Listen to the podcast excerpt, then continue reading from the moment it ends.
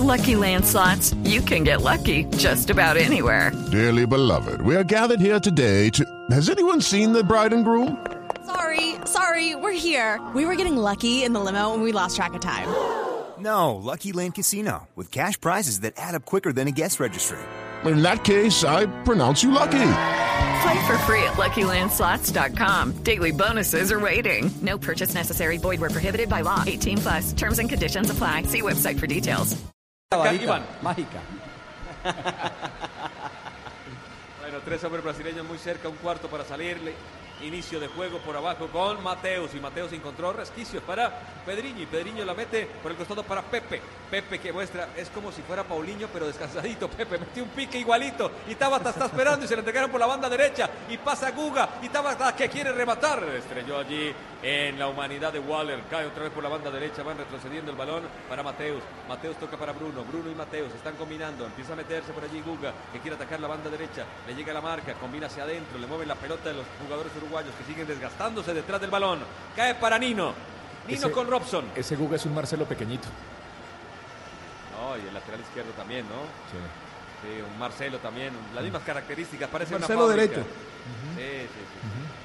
Bueno, el balón de Bruno, que es un Casemiro, ¿no? Entregando la pelota les, para les Pedriño. gusta, les gusta tocar el área. Box Rival, to ¿no? box. Sí. Son, son los típicos laterales brasileños. Brasileiro, sí, señor. Eh, el ADN de ellos es así. Ahí va de nuevo salida. Sí. Sí, esto nada de meter centrales por, por fuera, ¿no? No. Sí, sí. Imagine Robson jugando de lateral, De a Nino. lateral. No, Más o eh, menos y un detalle, me parece que aunque Brasil tiene una generación joven, si hablamos de recambio, viene, viene buen material, ¿ah? Una locura este chico Bruno que ya tiene todo el panorama para desplegar su fútbol. Se le mueve Mateo, pero prefiere meter entre líneas y encontró, ahí se equivocó, me parece Guga. Debió haber girado, tenía espacio. Tabata que la recibe, que quiere hacer magia. Mueve la pelota con pierna zurda, juega por banda derecha, con extremos cambiado su perfil. Abre rápidamente por el otro costado para Cayo Enrique. Enrique que se va combinando con Pepe. Pepe que se viene contra dos, por eso renuncia al duelo y retrocede en la pelota para Robson que aparece. Ahora está para Bruno Enrique, que no tiene marca, muy metido atrás el conjunto uruguayo, simplemente esperando un error brasileño para contraatacar. La va moviendo Pedriño con categoría. Entrega para Cayo Enrique que tiene libertad para tirar el centro. Levanta la pelota. Atención, la llegada de Tabata desde atrás. Lo desacomodó bien Araujo y cae el balón para Waller. Waller con la marca de dos tiene que reventar. Buscan a Viñas a ver si se la rebusca. Y de pronto le gana la espalda a Robson. Y va Viña que puede ser. Se rehizo Robson. Cuando la gente empezó a mover allí el rumor de la posibilidad de la llegada uruguaya. Y muy solitario, profe, Viñas peleando contra todos. Claro, porque estaba replegado Uruguay porque había tomado otra vez la posición del balón el equipo brasileño, le quitó ese ímpetu, ese pequeño ímpetu que ha tenido Uruguay en algún momento, le bajó el ritmo al partido, pero como desplegó a todo el equipo, quedó mano a mano el jugador Rosson con el recién ingresado Viña, pero afortunadamente sus piernas largas eh, evitaron cualquier peligro en el arco brasileño. Va saliendo el equipo Auriverde. ¿Con quién? Con Robson. Robson quiere jugar en largo. Va a buscar a Tabata. Y Tabata va a quedar muy bien perfilado por la banda derecha. La tiene Tabata. Quedó mano a mano. Elimina a Araujo. Tiró el centro. Primer palo. Bien Cáceres. No llegaba Cuña. Cáceres la saca con la cabeza. Pero el rebote va cayendo otra vez para Cuca. Cuca que la pisa. Atrás está apareciendo uno de los volantes. Que es Mateus. Y Mateus mete el balón para Bruno. Pasa de largo para Nino. Nino que la para. Ahora sí Bruno. Vamos a ver si Brasil acelera un poco y marca el tercero. Retrocede en juego para Robson. El hombre que tiene tarjeta amarilla a partir minuto 65. Se quita de encima la primera marca. Busca su volante Bruno. Lo están correteando. Por eso toca para Nino. Nino que tiene la jugada de frente. El balón para Mateus. Mateus que ya trae la marca de Rodríguez. La pisa por acá, se va por allá. La combina con Robson. Le esconde la pelota a Uruguay. Sigue creciendo la posesión del conjunto brasileño. Cayo Enrique se va contra la marca. Cayo prefiere caminos interiores. Entrega para Bruno. Y siguen tocando y tocando. Y los uruguayos mirando y mirando. Mire, el nombre de moda en esta selección brasileña, Mateus Santos Carneiro Escuña. Mateus Enrique de Souza es el eh, capitán de este equipo y el otro Anthony Mateus dos Santos. Bueno, y acá la pierden y quiere salir y viene y marcar. Cuña, Mateus Cuña que comete falta. Una falta. Pica. Sobre Waller, el capitán del equipo uruguayo. Ya caminamos sobre 73 minutos y transita, entre comillas, con comodidad Brasil porque mantiene la diferencia. El 2 a 0, las que ha tenido Uruguay, las dos claritas, increíblemente las ha errado. La primera al minuto 4, cuando el juego estaba 0 a 0 con Ramírez, que ya se fue de la cancha, y la de Bueno al La de Bueno. 48. Esa de Bueno que eh, creo que no va a dormir él, ni vamos a dormir todos para tratar de entender cómo no concretó. Esa de bueno que fue de malo. Este es Radio. Tomémonos un tinto. Seamos amigos Café Águila Roja. Pa' pensar, pa'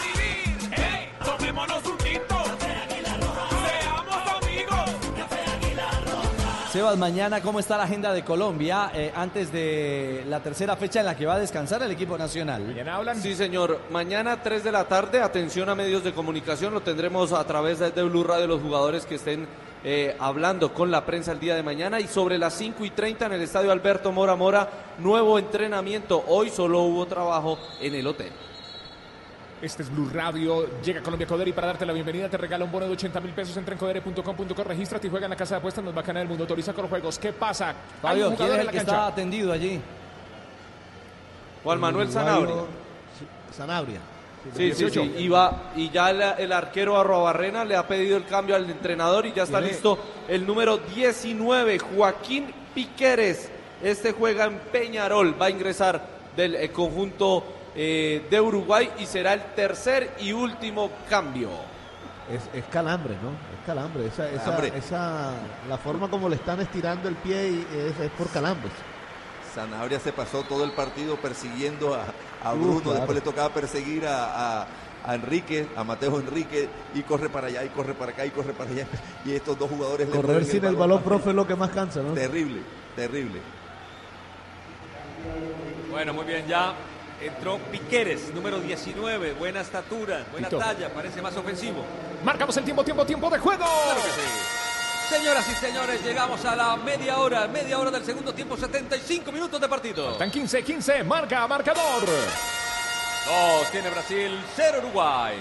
Este viernes otro partido preolímpico Argentina, Chile, Chile, Argentina. Aquí en Blue Radio. El viernes. Sí, señor, el día viernes sigue, esto no para. No para en Pereira, sí señoras y señores, la pelota metida para Cayo Enrique. Enrique que retrocede para Robson. Robson va saliendo. Robson que le da la posibilidad a Nino de que juegue, de que la pare y se le viene rápidamente la presión uruguaya. Ahí donde Uruguay tiene alguna esperanza de que se equivoque el equipo brasileño y puedan, ¿por qué no?, marcar un gol. Pero Mateo no se quiere equivocar y la toca para Guga. Y Guga que pasa muy bien para su número 5, que es Bruno. Y Bruno que ya giró y ya está picando Tabata y la mete para Guga. Y entró y sale muy bien de la presión Brasil y la bajan para Bruno. Y hay que pararse. Y limpiaron el camino, se quitaron de encima la presión y la tiene Pedriño y la mete para Tabata. Y Tabata no, no puede llegar porque se equivocó. El jugador Pedriño la tiró muy larga. pero ¿cómo salen de esa presión, profe? ah? ¿Qué Siempre están juntos, Ricardo. Eh, este, Mateos, Enrique y Bruno. Va, va uno a pedírsela en corto al que están presionando, la devuelve y ya detrás de, de él, de- ya sea Bruno el que le devolvió, detrás ya está eh, Mateos Enrique para ser el tercer hombre. Entonces salen de, de cualquier presión que, además, con- como tienen tanta riqueza técnica, entonces son capaces de controlarla, alejarla del rival, girar, no, la defienden con una calidad enorme. Viene Uruguay. Viene Uruguay con la pelota en la mitad. Cáceres, todavía en territorio charrúa. Se le abre Araujo para recibir la pelota, pero él prefiere ir con Bueno. Bueno que hace control y quiere pasar. La mete por un costado. El balón servido. Se viene Rossi, que es de lo mejor que ha mostrado este equipo. Primero estaba allí Rodríguez tiraron el centro buscando a Viña. La termina sacando Guga. El balón que va cayendo allí para que la pare de pecho y intente el jugador Acevedo. Acevedo que metió entre líneas. Terminó cayendo el uruguayo. Falta. No, no dio la falta. El árbitro señalaba que hay que jugar. Limpiaron rápidamente. Mete Mateos y el balón libre. Y viene Pepe. Y Pepe con el tercero. Y Pepe la picó. ¡Gol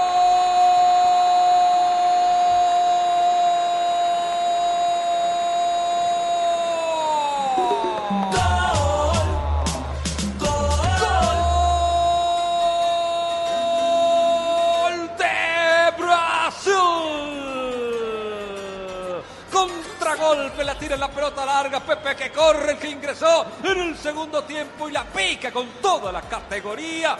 Pica la pelota, pelota al fondo, señoras y señores. Brasil 3, Uruguay 0. Ricardo Rego. Sí, Tito, el problema es que eh, cuando se corren riesgos, ya había adelantado líneas Uruguay. Había buscado con ambición, más con corazón que con orden, la posibilidad del descuento. Y tuvo alternativas, pero no las concretó. Y al contraataque, cuando le das espacio a Brasil, te fulmina. Profe, 3 a 0. Una recuperación de- en el medio del campo y después la calidad y entender el momento para dar el pase de Mateos Enríquez. Es decir, controló con la pierna izquierda, ese fue el momento en que vio que el defensa central quería dar el paso y soltó la pelota. En el momento en que el defensa central, el Nino, quería dar el pase hacia adelante, ya el balón venía despedido del pie de Enrique, pero eso para eso se necesita conocer los secretos del pase, conocer en qué momento le doy el balón para que no queden fuera de juego y después la resolución, Ricardo, una pincelada, se la levantó por encima del cuerpo del arquero para el 3 a 0.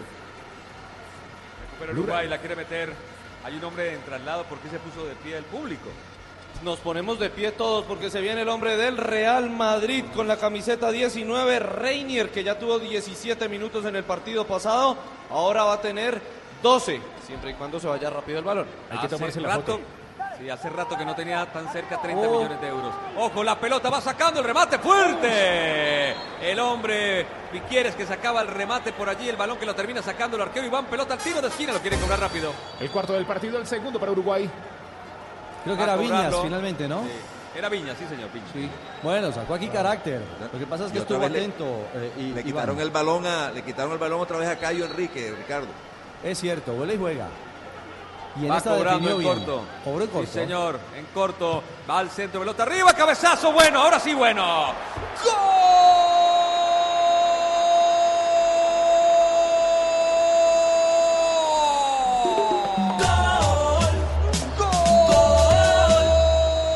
Gol de Uruguay, bueno, se desquitó, bueno.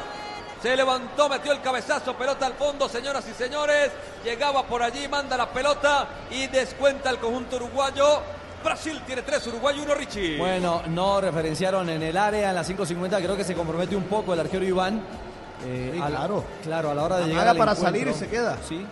El que duda pierde. Y dudó Iván. Lo anticipó bueno. Y bueno, cobró revancha del- de la pifia. Bueno Por lo bueno. menos para. ¿Cambió el titular? Sí, bueno es bueno. Ahora bueno es bueno. 3 a 1, descuenta Uruguay, se sacude a 10 del final, profe. Cuando viene el centro, cuando se aprieta y tira el centro, el arquero Va eh, Rossi, ataca a Uruguay. profe, va Rossi, va entrando al área, la tiene Rossi, le pasa lateral, va Rossi, saca el remate, que cerca, que cerca estuvo de clavarla en el ángulo y la pelota se va al tiro de esquina. Se despertaron y me despertaron. Este es Blue Radio, tiro de esquina. El quinto Se va a venir partido. el, El tercero Sí, de señor, Uruguay. Se va, a venir el, se va a venir el tercer cambio de Brasil. Se va a retirar el número 9. El equipo de Brasil es Cuña y va a ingresar el 19. Estuvo en vilo esta sustitución porque tuvo un golpe el lateral izquierdo Cayo Enrique y estaba tendido en la zona oriental, pero lo revisó el médico y dio el aval para que ahora el que ingrese sea Reinier, el número, el, eh, número 19 y el de los 30 millones de euros que acaba de comprar el Real Madrid. Cuña al árbitro que le estaban pegando, que por eso va ahí lento, lento, lento a, a la modificación. Ya se ha dado bien el cobro, Tito. Al cobro, pelota al primer palo, otra vez cabezazo, no, esta vez la sacaron en zona de rebote, va cayendo la pelota para Rodríguez, que saca el remate, rebotaba en Renier, el recién ingresado y la pelota va nuevamente al tiro de esquina. de esquina. Aquí está el sexto del partido. Este es el cuarto para Uruguay. Cobran en corto, la pelota la tiene Uruguay, la van pasando rápidamente para Waller que tiró el centro en curva, nadie llegó, la pelota por la última línea, despertó Uruguay, quiere ir a por lo menos el segundo gol. Sí, el, el gol del descuento trajo nueva sangre, nueva, nuevo aire a, a Uruguay, profe. Sí, sí, es un, un impulso anímico, por supuesto que sí. Eh, no importa tanto, bueno, sí importa la estatura siempre, pero eh, la estatura por sí sola no es suficiente. Este arquero mide casi dos metros, pero como retrocedió, dio dos pasos hacia atrás. Cuando quiso ir hacia adelante, ya el jugador bueno había anticipado la jugada y le cabeció ahí debajo del arco para el 3 a 1. Bueno, la gente que se paraba a aplaudir a Brasil ahora con el gol uruguayo, la gente Pereira empieza a hacerle un poquito de fuerza a los charrúas. Es Viene que bueno, siempre, generalmente, la, la gente va con el más débil, ¿no? Con el más débil, sí, así es. Siempre van La con David, nunca van con Goliat. Siempre y cuando no sea Argentina, ¿no? Eso. Si es Argentina van con el resto, si no van con el débil. Bueno, la pelota rebotó, rozó y se va al costado. Viene el saque lateral de Cayo Enrique. Va metiendo atrás para Robson. Se viene la marca de Viñas. eh, corría por allí, por eso la tuvo que tirar largo. Y al arquero Iván, que sale desde el fondo, viene a presionarlo, le pega de pierna derecha. Está buscando la llegada por allí de Pedriño, que alcanza a cabecear. Va peinando el balón que queda por el costado, señoras y señores. Hay que sacar para Uruguay de mano. Desde atrás va apareciendo bueno. Bueno que se va acomodando. Viene por allí, lleva la pelota sobre su compañero Cáceres. Cáceres que cambia de ritmo para quitarse de encima la presión de Reinier. La mete en profundidad, alcanzaba a cabecear Cuga, sale el arquero, no la deja ir. Al tiro esqui- de esquina y se la lleva. Bueno, a 7 del final más la adición y después del gol de Bueno, es donde empieza uno a repasar la película y la falta de efectividad de Uruguay eh, lamentablemente duele a esta altura, sobre todo con el bueno también como protagonista, en la que erró increíblemente y pudo significar el descuento mucho más temprano para los uruguayos. Se despierta. ahora, ahora, ahora le duele más. Claro, claro, dolor profundo. Ante Viene la falta bueno. de efectividad, va bueno. Sí, señor, mete la pelota entre líneas, quiere romper por el costado, ataca Rodríguez, también eh, se está acomodando Viñas en el centro del área, pero bien en la marca, apareció el conjunto brasileño, quita el balón, toca para Pedriño, Pedriño que va cambiando de dirección, viene en apoyo el jugador Cayo Enrique por la banda izquierda, se quita de encima la primera marca, va metiendo por el costado, allí hacen conexión con Pepe, Pepe que tiene a Renier, le pasa de largo Pepe, pero cerró el conjunto uruguayo, pelota al costado y saque lateral. Blue Radio, tomémonos un tinto, seamos amigos, Café Águila Roja. Pa' pensar, pa' vivir. ¡Ey! Tomémonos un tinto. Llega a Colombia Codere y para darte la bienvenida te regalo un bono de 80 mil pesos. Entra en codere.com.co, regístrate y juega en la casa de apuestas más bacana del mundo. Autoriza con juegos. Este es Blue Radio, BlueRadio.com, viviendo el fútbol. La pelota la tiene Brasil. El relato es de Tito Sí, Puchetti, señor. que está en este momento, sí, señor, en este momento Brasil tiene tres, Uruguay uno, el partido bueno. Estamos arrancando la recta, la recta final, 85 minutos. El balón movido allí en la mitad del terreno, la va sacando Bruno. Entrega para Cayo Enrique que conquista la banda derecha, metieron para Pepe. Reinier que se le estaba mostrando, pero prefiere retroceder otra vez para Bruno. Bruno en la mitad del terreno, se cierra Guga. Ahora el balón que va cayendo para Mateus. Mateus que viene. Nino que se le da la posibilidad allí de entrar en línea de pase para apoyar el ataque. El marcador central se la entrega otra vez a Mateus, dueño hoy de todos los hilos. El balón lo tiene. Hoy jugó como Bruno en el partido contra Perú. Qué buena pelota metida para Tabata. Viene Tabata, eliminó la marca y limpió el camino. Y viene Tabata y viene el cuarto. Y viene Tabata, Tabata, Tabata. ¡Qué cerca pasó! Lo vi adentro. Se acaba de salvar Uruguay. es válido porque encontraba el perfil. Se fue metiendo en esa diagonal hacia adentro, profe, y por poco encuentra la ruta. Pero, pero qué clase, cómo sacan la pelota desde el fondo, Ricardo, entre Bruno y, y este Ma- Mateo Enrique. Claro, eliminan líneas, eliminan rivales, después distribuyen con toda la suficiencia y la habilidad de Tabata, que ha entrado y también ha demostrado ser un jugador con mucha habilidad. Me parece que fue, quiso buscar su gol porque le pasó por detrás y bien en zona peligrosa el, el lateral derecho Guga, pero prefirió hacer el, el chanfle él, tratando de buscar el segundo palo. Viene libre Waller, entrega la pelota por el costado. Ahora el que ataca a Rodríguez. Rodríguez tira de centro buscando a Viña. La termina sacando Robson. El balón que va cayendo para Pedriño. Le mete el cabezazo. El balón libre. ¿Puede Pedriño llegar en el 8? Sí, llegó. Le metió una mentira con el cuerpo. Dominó. Le mete un caño. Pasó por el umbral de la humillación y metió para Tabata. Y Tabata tiene el gol, pero le quedó con el perfil cambiado. Por eso tiene que parar y terminó reponiéndose allí el jugador uruguayo que le termina sacando la pelota y tocando sobre el costado para que venga allí la posibilidad de Piqueres. Piqueres que se la entregó allí a Waller. Waller que cambia rápidamente para Rossi. El balón que le sale muy desviado y cae Iván, el arquero brasileño que saca rápidamente. De ida y vuelta este remate del partido. Lo tuvo eh, Tabata, pero muy zurdo, muy zurdo. No tuvo confianza para cerrar con derecha esa acción. Y ahora otra vez en posesión del balón el equipo brasilero. Sale por allí Nino, Nino está a punto de perder, logró tocarla bien para Guga y Guga busca caminos interiores, se aparece Tabata colaborando, lo persigue por allí Waller, entrega para Mateus, la pisó por aquí, le dio doble pisada y dejó completamente desorientado a los uruguayos. Qué maravilla la técnica, ¿no? ese par de jugadores, qué par de mediocampistas eh, la protegen, la piden, defienden, llenan todo el campo. Siempre la cubren con de su apoyo. cuerpo, ¿no? Es Adilio y Andrade, aquel par de morochos jugadores del Flamengo del 81. Adilio y Andrade. La estrella era Zico, pero ellos dos manejaban todo el ritmo del partido, protegían la pelota hasta la Zico y última Moser y tantos que- Adilio Andrade, Junior Leandro, Sí. Oscar Valdís Pérez, Núñez. ¡Qué equipo!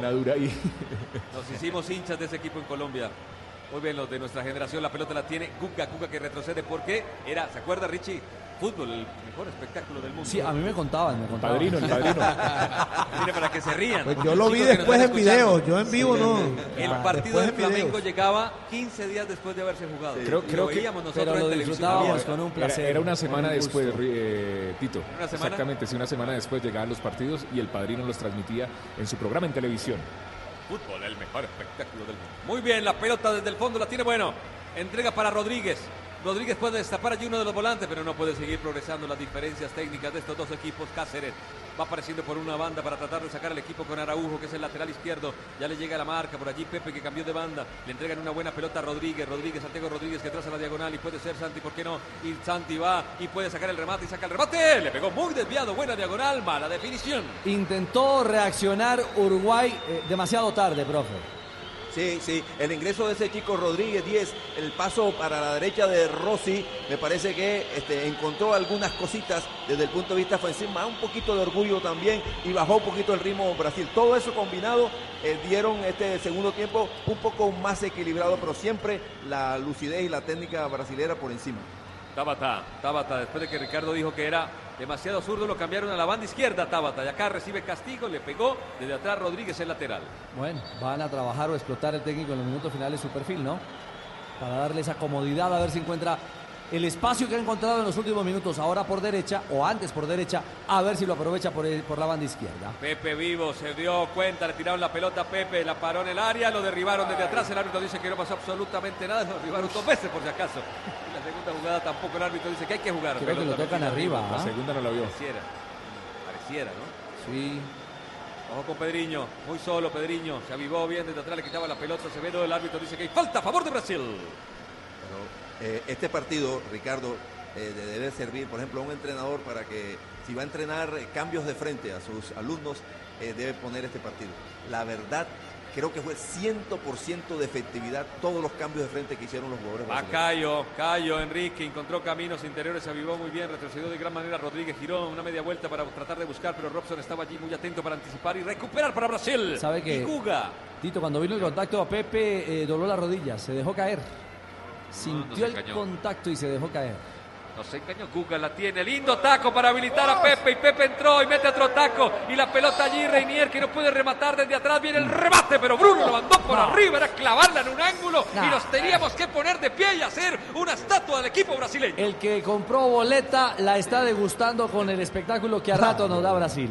Y el que está conectado con nosotros, pues le podemos contar la película de la fantasía. Y- Doble taco en Ah, el área. ah, profe. Fantasía pura, Ricardo. Qué bueno porque ya lo dije en el comentario del primer tiempo. Brasil en algunos momentos y especialmente en categorías menores había perdido un poquito el rumbo. Se había dedicado a buscar otra clase de jugadoras, a practicar otra clase de fútbol que de alguna manera transgredía el estilo clásico y gustoso que siempre nos regaló El Brasil. juego bonito. Sí, este equipo se acerca mucho a ese estilo de juego. Le acaban de regalar un par de tacos por detrás de la pierna y que terminó en un remate desviado del jugador Bruno. Cuatro minutos Este más en el estadio Hernán Ramírez Villegas. Este Pepe de Brasil, el número 17 que ingresó, no se parece nada al Pepe portugués, ¿no? Por los opuestos. Ni a Pepe Portocarrero. Ni a Pepe Garzón, por si algo, entonces. Bueno, muy bien. No sabemos, pero ahí Pepe es un gran extremo. El Bueno, Pepe, no, el Pepe famoso de Brasil fue aquel Pepe del Santos de Claro, Pelé. sí, jugadorazo. Y Pepe también hubo uno en la, eh, la selección italiana, fue por la Juve. El italiano, pelota servida, atención, se viene el ataque de Tabata, Tabata con Renier, Renier que no ha tocado prácticamente la pelota, acá se equivocó, no se la pudo ubicar bien, precisamente a Pepe. Y se viene la salida del conjunto uruguayo, la pisa por un costado Piquier, la va a meter por allí. Bien, Bruno recuperó la pelota y el balón para Renier y Renier la metió para Pepe y otra vez de taco para Renier que re- resbaló. Cuando pateó se resbaló y se la entregó al arquero, otro taco más. No, qué maravilla. ¿ah?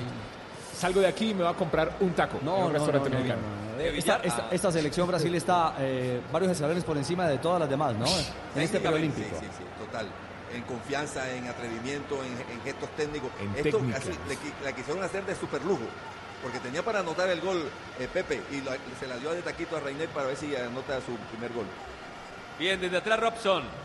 Ahora para Cayo Enrique. Otra vez Robson. Sube líneas Uruguay. Tratan de presionar con Viñas. Robson con categoría. Entrega atrás para Iván. Iván encontró a Nino. Nino que se viene. Nino, Nino, Nino. Estamos ya consumiendo el tercer minuto de adición. La pelota tocada bien para liberar en la zona media. Bruno, Bruno que le da juego al costado para Tabata. Tabata que se viene prácticamente solo y también le colabora por allí el paso de su lateral que es Cayo Enrique. Se viene Tabata, elimina el primero, pisa la pelota, tira un centro donde no había absolutamente nadie. Pero corre Pepe por el otro costado para tratar de ganar la pelota. Ah, Está luchando en el cuerpo a cuerpo, casi gana la pelota contra el jugador Piquieres. Se va por la última línea y saque de puerta para Arroa Barrena. Una, cosa que retrata generalmente a los equipos brasileños. Mire, eh, minuto, ya falta un minuto para terminar el partido. Va ganando 3 a 1. Hay un balón por el costado y el marcador de punta izquierda le pasa al ataque a casi que hasta la línea de fondo. Es decir, no interesa el resultado, él hace el movimiento porque el equipo brasileño, los jugadores brasileños entienden que esta en ese momento es la mejor jugada, es la que mejor protege el 3 a 1. Muy bien con Cáceres que toca la pelota entre líneas. Bien Acevedo. Acevedo que pasa bien la primera resistencia. Lo espera muy bien, pero había una falta previa. Terminó salvando al conjunto uruguayo que cobra rápidamente desde atrás de Bueno. Bueno, el autor del el descuento uruguayo. Meten entre líneas para Rossi. Rossi la entrega bien para Viña. Viña se la puede devolver. Prefiere tocar con Wallen. Waller que la mete en profundidad, pero Rossi no la puede parar. Sale Iván, se la lleva. Llega a Colombia Codere y para darte la bienvenida te regalo más de 80 mil pesos. Entra en codere.com.co, regístrate y juega en la casa de apuestas del bacana del mundo. Autoriza con juegos. Codere. Chiflan al arquero de Brasil. Por demorarse con el balón está el Blue Radio. De nuevo la tiene Brasil. El relato es de Tito Puchetti. Minuto 90 de juego. Tabata que corre. Viene a por allí Rodríguez. Gira sobre el costado. Tabata. Se está acabando el partido. Señoras y señores. Lindo juego. Cuatro goles. La pelota metida. Ahora la va dominando el conjunto brasileño. Va caminando por un sector, la va tocando atrás para Bruno. Bruno que puede llevar la pelota a Renier. Renier toca para Bruno. Bruno que tiene posibilidad de pegarle la pelota, la dejó muy larga. Y aprovecha desde atrás. Bien Cáceres recupera la pelota. Va jugando por abajo. Señoras y señores, el árbitro mira el centro. Se hace la señal de la cruz, la pelota que se para y se termina el partido. Brasil ganó. 3 por 1, 3. Gran concierto de fútbol técnico, de pisadas, de tacto, de túneles. Qué lindo partido, señoras y señores. Brasil, gran favorito de ganar el preolímpico. Este fue el partido del Scratch al estilo Blue Radio. El relato es de Tito Puchetti. Estamos en el eje cafetero viviendo el preolímpico. Mañana a las 2 de la tarde en Blog Deportivo. Todo un resumen, todo un resumen de lo que está pasando aquí en el eje cafetero. Ya vieron los comentarios de Ricardo Rego, el profe Castel, Fabito Poveda. No se me vayan, no salgan corriendo. Este es Blue Radio, BlueRadio.com. Son las 10 de la noche, 25 minutos. Bueno, eh, termina eh, la segunda salida de Brasil. Si ante Perú en la parte complementaria dejó dudas, creo que hoy afinó y del todo esta selección eh, actual campeona olímpica, consiguiendo su segunda victoria, llegando a seis puntos. Por eso repasamos, Sebas, la tabla del grupo B, ya cuando se baja el telón de la segunda fecha de esta zona. Brasil líder con 6 puntos, diferencia de gol de más 3. Paraguay es segundo con 3 puntos, sin diferencia de gol, o mejor, con diferencia de gol de más 1, porque le ganó 2 por 0 al equipo boliviano a primera hora. Uruguay tiene 3 puntos y menos 1 en la diferencia de gol. Bolivia y Perú no suman unidad. Permítame que habla Santiago no, Bueno. no supimos eh, superrestar las, la- las virtudes de ellos y, y bueno, eh, dos errores, nos costaron dos goles y luego después cuesta abajo era muy difícil eh, remontar. Muchas gracias, bueno. Eh, dos errores, dice. Los errores de ellos. Sí. Uno de que no pudieron que no pudieron concretarlo. De acuerdo, más bien por ahí. Sí, porque la elaboración, la asistencia de Anthony es fantástica. Habla Diego Rossi, el 9 de, de los uruguayos. La preparación, ¿qué piensas del partido? Bueno, Brasil siempre es un, un equipo que juega muy bien, de, eso lo marca la historia y bueno, nosotros nos intentamos eh, protegernos esas virtudes que tiene el rival e intentar de atacarlo. Pero bueno, eh, no se nos dio, pero sabemos que, que todavía estamos en carrera. Eh, un resultado como esto no nos puede desenfocar y, y bueno, estamos más unidos que nunca. Un resultado no nos va a, a cambiar lo que es el grupo. Gracias, Rossi. Bueno, esa es una buena reflexión, ¿no? Entendiendo que eh, quizás la superioridad es marcada y hay que mantener la cabeza fría, profe. Y en medio de la superioridad brasileña hay que darle un mérito a este chico Rossi, eh, Ricardo. La verdad fue el que más inquietó, el que más quiso, el que más eludió, el que más generó peligro en el frente de ataque a favor de Uruguay. Eh, permítame que habla Pedrinho. Pra falar a verdade, esse gol foi. O Jardine falou que ia acontecer hoje, antes, na pré-eleição. Falou pra mim filtrar ali que o Anthony ia achar a bola. Então, fico feliz pela excelente passe do Anthony, um baita jogador e eu pude concluir com gol. A atuação do Brasil hoje, o que você pode falar? Estava analisando Uma grande atuação, é, creio que a gente teve total controle do jogo, a gente ficamos com a bola quando devíamos ficar, é, pressionamos quando devia pressionar, então creio que foi um grande jogo, é, a intensidade é essa e é que a gente possa estar evoluindo em cada jogo. Obrigado, Pedrinho. Creo que hace una clara lectura, profe. Eh, eh, presionaron cuando tuvieron que presionar, controlar el balón cuando había que controlarlo y definir cuando encontraban las posibilidades. Conocen, conocen bien los secretos del, del- del juego, los momentos para presionar, para tocarla, la cadencia necesaria, la velocidad que hay que darle. Hay otro jugador brasileño, Ricardo. Sí, habla. Este es Pepe. Pepe, Pepe. Bem, né, um lindo passe do Matheus Henrique para você, que você pode falar? Olha, sem dúvida, né? A gente sabe da qualidade do Matheus e tive a felicidade ali de no contra-ataque poder me posicionar bem e agradecer a ele, né, pela bola e pase graças a Deus a gente de pôde fazer um grande gol. le sair daqui com hizo. o resultado. Le agradece, por Uruguai supuesto, provavelmente o adversário mais difícil. ese gran dessa pase que tuvo fase, para tercer essa gol de vitória Brasil. Já encaminha a classificação para o quadrangular final? Olha, é uma vitória muito importante, né? Ainda mais que a gente vai folgar na próxima rodada. Mas não tem nada definido. muy a que importante para poder jugar aproveitar esses dias que a gente vai ter para descansar. el próximo para partido jogo, la a o para poder sair com classificação. Obrigado, Pepe. Ahí Es estaba. lo que lleva Pepe, el tercer anotador de la noche. Sí, señor, con mucha alegría los jugadores de Brasil cuando se baja ya el telón de este grupo B en la segunda salida. Mañana no tendremos jornada, ¿no? No, señor. No, señor. Mañana descansan los dos grupos y volveremos el viernes con la tercera fecha del grupo A, donde descansará Colombia y se enfrentarán Ecuador-Venezuela a 6 de la tarde y a las 8 y 30 a través de Blue Radio Argentina-Chile. Y el sábado, ¿cómo vendrá la mano de la tercera salida del grupo B? Y la tercera mano del eh, grupo B va a tener a los, eh, los duelos de Uruguay ante Bolivia y de Perú ante Paraguay. Descansará la selección brasileña. Sí, señor. Que con seis puntos mira desde lo alto eh, a lo demás en, en este grupo B. Su visión final, profe, para cerrar. No, hoy el fútbol está de pláceme, eh, Ricardo. Hoy, hoy Brasil nos ha regalado una expresión futbolística eh, demasiado bonita, atractiva, seductora. Otra vez ha recobrado, envía un mensaje al mundo del fútbol que ya en la categoría sub-23, otra vez los códigos esos que identificaron el fútbol brasileño, el yogo bonito, el famoso yogo bonito, otra vez está presente. En esta generación de futbolistas, hoy nos han regalado goles, figuras, toques, lujos, una presentación casi completa, casi perfecta. Bienvenido otra vez Brasil, bienvenido el yogo bonito. Bueno, Richie, señores, sí, aquí, dígalo. Aquí, aquí en Barranquilla, la generación, una generación eh, mucho más, eh, bueno, la generación del profe Javier Castel, por ejemplo, eh, recuerda mucho a esa escuela brasilera que vino aquí a- a- al Junior de Barranquilla, a los Víctor Epanoro, Tom Valentino, Tom Dacuña, esos grandes jugadores brasileros que dejaron una huella grande. Y con esta demostración de Brasil hoy, ya muchos están hablando de que otra vez están viendo el yogo bonito, ese que los enamoró, ese Brasil de 1982, campeón sin corona, en fin, otra vez aquí por lo menos están hablando mucho de, de- de este yogo bonito. Si no, pregúntale al profesor Javier Castel y a su O sea, primo que regresa ya ha el escrito- fútbol. Ya, ya- ya me ha mandado tres mensajes hoy. Eso, eso lo estaba diciendo eh, Javier justamente Castel eh, hace un instante. Fabio revalidando eh, la condición de esta Brasil. Ojalá no sea un espejismo Claro. para el fútbol, ¿no? Sí, Hablo para el pero, pero además, Ricardo, ojo, no nos quedamos en el mero, este, en un juego decorativo, su, su manera de jugar no es una cuestión decorativa. Es que anotó tres goles y pudo anotar cuatro o cinco más. Y es que dominó todo el partido. O sea, a, a partir del juego bonito, de la técnica exquisita, domina el juego y gana. Bueno, Que- que a- ver si, exacto, a ver si da continuidad a esa idea, si madura, porque sobre el papel, viendo ya las 10 elecciones, esta Brasil es la gran favorita para que quedarse con el título. La se ve mejor, seguro, Sin Ricardo. Coincido discusión. con usted. Bueno, señores, hasta mañana. ¡Chao! Nos conectamos con Blog Deportivo mañana a las 2 de la tarde. Eh, eh, nos vamos, don Juanpa. Ya viene Castel para que Bla, mañana esté Bla, lúcido, Blue. se levante, madrugue a las 12 del mediodía y esté a las 2 de la tarde en Blog No, Deportivo. se levanta a caminar temprano. Sí, claro, sí, así como no. Bueno, no digo nada. Este es Blue Radio. Señoras y señores oyentes de Blue Radio. El demo lo canto con Honduras. Nos subimos al avión Dicen una estrella, una figura. con Héctor Rosalía. aprendí la sabrosura. Porque nos vamos para Nunca visto Bogotá. una joya tan pura. Esto para que quede lo que yo hago dura. Con altura. Demasiadas noches de travesura. Demasiadas noches de travesura. De joven para la sepultura. Con altura. Esto pa' que quede lo que yo hago dura. Con altura. Muy bien, el relato de Tito Puchetti.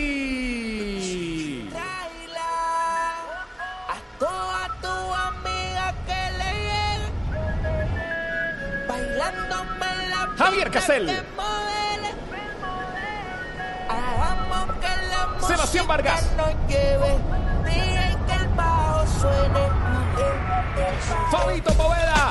Siempre flash. Nunca fin. Ricardo Rego. No me ponga esa canción. ¿Qué pasa contigo? La dirección.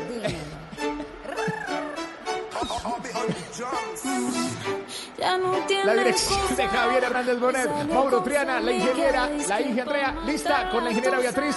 el Popocho, Juan Matallana, listos y preparados desde el eje cafetero. El viernes, mañana descansa el preolímpico, el domingo también. El viernes regresamos con Argentina, Chile, Chile, Argentina, sin tusa. Porque un hombre le paga un Porque ganó mi selección Colombia el día de ayer. Estamos de segundas en la tabla de nuestro grupo. Muy bien, nos vamos. Esta es Blue Radio. Yo soy Juan Pablo Tibaquira Celis. Mañana a las 2 de la tarde, Blog Deportivo. Chao. La idea es divertirnos, pasarla bien. en el check. único show deportivo de la radio. Moviendo los hombros. Ahí en el trancón. No se duerma, amigo vigilante. La idea es vigilar. 10, 34 minutos. ¡Chao, Blue Radio! Su mamá cree que Este año les prometemos que va a ser un año futbolero. Miércoles, Brasil-Uruguay. Viernes, Argentina-Chile. Sábado, llega el fútbol profesional colombiano y les contamos todo lo que pasa en el preolímpico. Junior Equidad, América Alianza. Y el domingo, Nacional, recibiendo a Pereira en la Un Año Futbolero. Blue la nueva alternativa. Esta noche, Bla Bla Blue la sacará del estadio. Sí, señor, porque a eso de las 10 y media, después de que termine el partido Brasil-Uruguay, le vamos a explicar por qué usted se puede quedar 5G sin coger puesto en ninguna empresa. Porque la revolución de la tecnología 5G podría dejar a más de uno sin trabajo. ¿Quiere saber cómo evitarlo? Tómese el trabajo de escuchar a dos expertos hoy en Bla Bla. Blue. Esta noche, después del partido, no se pierda Bla Bla Blue. Conversaciones para gente despierta. Bla Bla Blue por Blue Radio y La nueva alternativa. ¿Qué se requiere para una buena conversación? Un buen tema, un buen ambiente, buenos interlocutores, preguntarles a los que saben y dejar que todos expresen su opinión. Cada noche encontraremos los ingredientes necesarios para las mejores conversaciones en Bla Bla Blue. La manera ideal de terminar el día y comenzar uno nuevo. Aquí comienza Bla Bla Blue. Conversaciones para gente despierta. En vivo, desde el estudio principal de Blue Radio, en Bogotá, Colombia. Aquí está Bla Bla Blue. Con ustedes, Tata Solarte, Simón Hernández y Mauricio Quintero. ¿Qué ha pasado? Buenas noches, muchísimas gracias. Bienvenidos a Bla Bla Blue. Vamos a sacarla del estadio. ¿Qué pasó? Es que me ponen acá eh, en el sí. interno, es que, ¿se acuerdan de ese programa Los Tres a las Seis? Que era Gloria Valencia de Castaño, Pacheco y Ajá. J. Mario. ¿Y usted es Gloria Valencia Eh, y usted viene siendo Pacheco. No, yo, yo, yo creo que eh, J. Mario porque está más calvito. Sí, Uy, los Tres a las Diez. Oye, ¿verdad? Pasen su Ah, tumba esos tres a las 10. esos Ay, tres- oiga, Sí, sí. Ya no ya. están con nosotros. Ay, qué Bienvenidos a Bla Bla Blue. Vamos a sacarla del estadio eh, después de este gran partido de Brasil-Uruguay por este torneo preolímpico sudamericano sub-23. Pues lo estamos acompañando y vamos a hablar en serio de un tema que seguramente a muchos les tiene que interesar. El 5G porque se van a quedar sin, Sin puesto. Sin coger puesto. Sin coger puesto. Sin coger puesto se puede quedar porque el 5G lo puedes emplear. Vamos a hablar de qué es todo eso del 5G, Sí. esa tecnología. Muchos dicen, oiga, que no, que van a Ah, desmontar el- la, la tecnología. 2G. Y entonces, ¿qué, ¿qué es eso? Que la 3G, que el 4G, Y por acá estaban que diciendo el que el punto 5G. G, no, nada Ah, no, de eso. sin coger, no, eh, eh, del Como tantra hablamos sin coger, ayer. dijo sin coger, entonces uno asoció punto G. Sí. Sí, no, sin coger Puesto. Puesto. Puesto, Es por ahora. otra cosa. Por ahora. Vamos a hablar en serio entonces acerca de eso. Vamos a tener después de las 11 de la noche, después de Voces y Sonidos, las llamadas de todos ustedes en el 316-692-5274. Y la buena noticia para los amantes de los años 90 es que los miércoles aquí en Bla Bla Blue ponemos música de los años 90. Bienvenidos y arrancamos entonces con música del proyecto 1.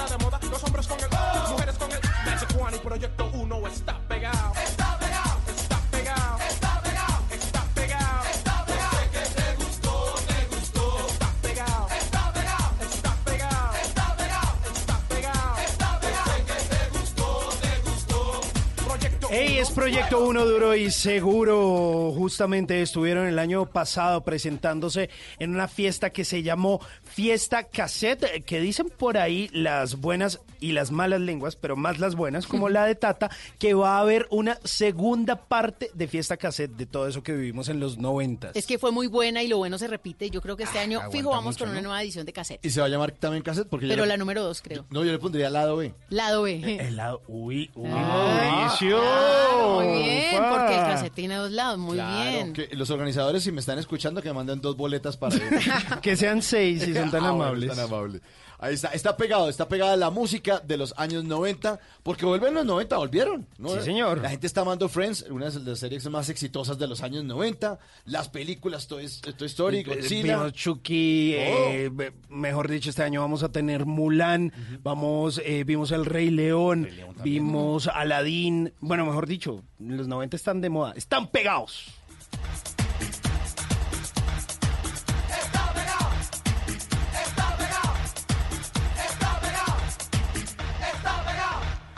Pues mire, una cosa que seguramente va a estar pegada dentro de muy poco, o que ya está pegando, es el 5G, porque el 5G está en boca de todos. Es esa nueva tecnología móvil que seguramente va a aumentar la velocidad de conexión, o seguramente no, va a aumentar la velocidad de conexión, va a reducir al mínimo la latencia, que ya les voy a contar qué es la latencia, y va a multiplicar exponencialmente el número de dispositivos conectados. Es decir, no solo va a estar usted conectado a través de su smartphone, de su teléfono móvil, sino que todo lo que usted tiene en la casa se va a interconectar. Y esto, pues sin lugar a dudas, pues nos va a cambiar la vida. Se van a generar nuevas posibilidades de empleo, seguramente nuevas dinámicas de consumo, que para algunos pues va a ser una ventaja personal, pero que quizá para otros puede ser una catástrofe económica si no están preparados, porque pues hay muchos retos que propone esta tecnología que ya está aquí, vamos a hablar de conducción autónoma, de cosas que tienen que ver con salud, y bueno, vamos a explicar todo eso y tenemos dos invitados bien especiales.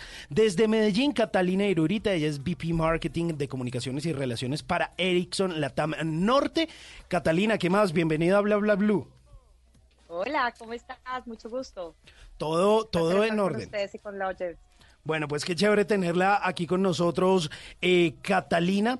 Eh, pero bueno, que sea usted quien nos cuente qué es el 5G. Para contárselo, mejor dicho, a mi tía Esperanza Sí. que nos está escuchando allá al otro lado y que nos ha... Mijo, ¿qué es el 5G? para Dummies. Para Dummies, muy bien, muy fácil. El 5G es la quinta generación de conectividad móvil. Ba- básico. Nosotros empezamos el 2G con la transmisión de voz y de datos, que fueron los primeros celulares que tuvimos todos a la mano. Después llegó el 3G, que fue cuando llegaron las apps y llegaron los, los iPhone a Estados Unidos. Y lo que tenemos ahorita es el 4G, que potencializó todo lo anterior. Entonces el 5G es la quinta generación de conectividad móvil. Es así de fácil. Ok, y por el otro lado, aquí en mm, Bogotá, en nuestra mesa de trabajo, tenemos a Samir Estefan, consultor y conferencista, CEO del portal TechCetera. Samir, bienvenido a Bla Bla Blue, ¿qué más? Simón, ¿cómo le va? Buenas Todo noches. muy bien. Me encanta, Aquí. acuérdense, me encanta este horario de noche, eh, pero con les, como les dije cuando llegué, con Proyecto uno aguanta uno lo que sea. Está pegado. Estoy pegado. Está pegado. Oiga, eh, mucha gente habla del tema del 5G, 4G, 3G, que iban a pagar el 2G, pero que finalmente no. ¿Qué cambios podrían ser como muy evidentes con el 5G en nuestras vidas? Mejor dicho, eso como con qué se come, cómo es la Y cosa. hay gente que todavía está en, en otra tecnología, ¿no? Porque si usted no Con- tiene un teléfono inteligente ¿Con su igual, flecha? No, y, puede estar y- con y usted puede estar en un 4G. municipio en donde todavía, por ejemplo, no tiene conectividad de 4G. Ujú. Sí, a Ajá. una hora de Bogotá todavía tenemos este problema. Pero mire, Catalina mencionó una cosa que me pareció súper interesante de cómo presentó las tecnologías. Eh, y, ella decía, mire, el, el 3G nos trajeron las aplicaciones, el 4G potenció. Yo creo que el 5G, más que un cambio para la vida personal y privada de la gente, lo que vamos a ver es la posibilidad de un cambio radical en el modelo económico.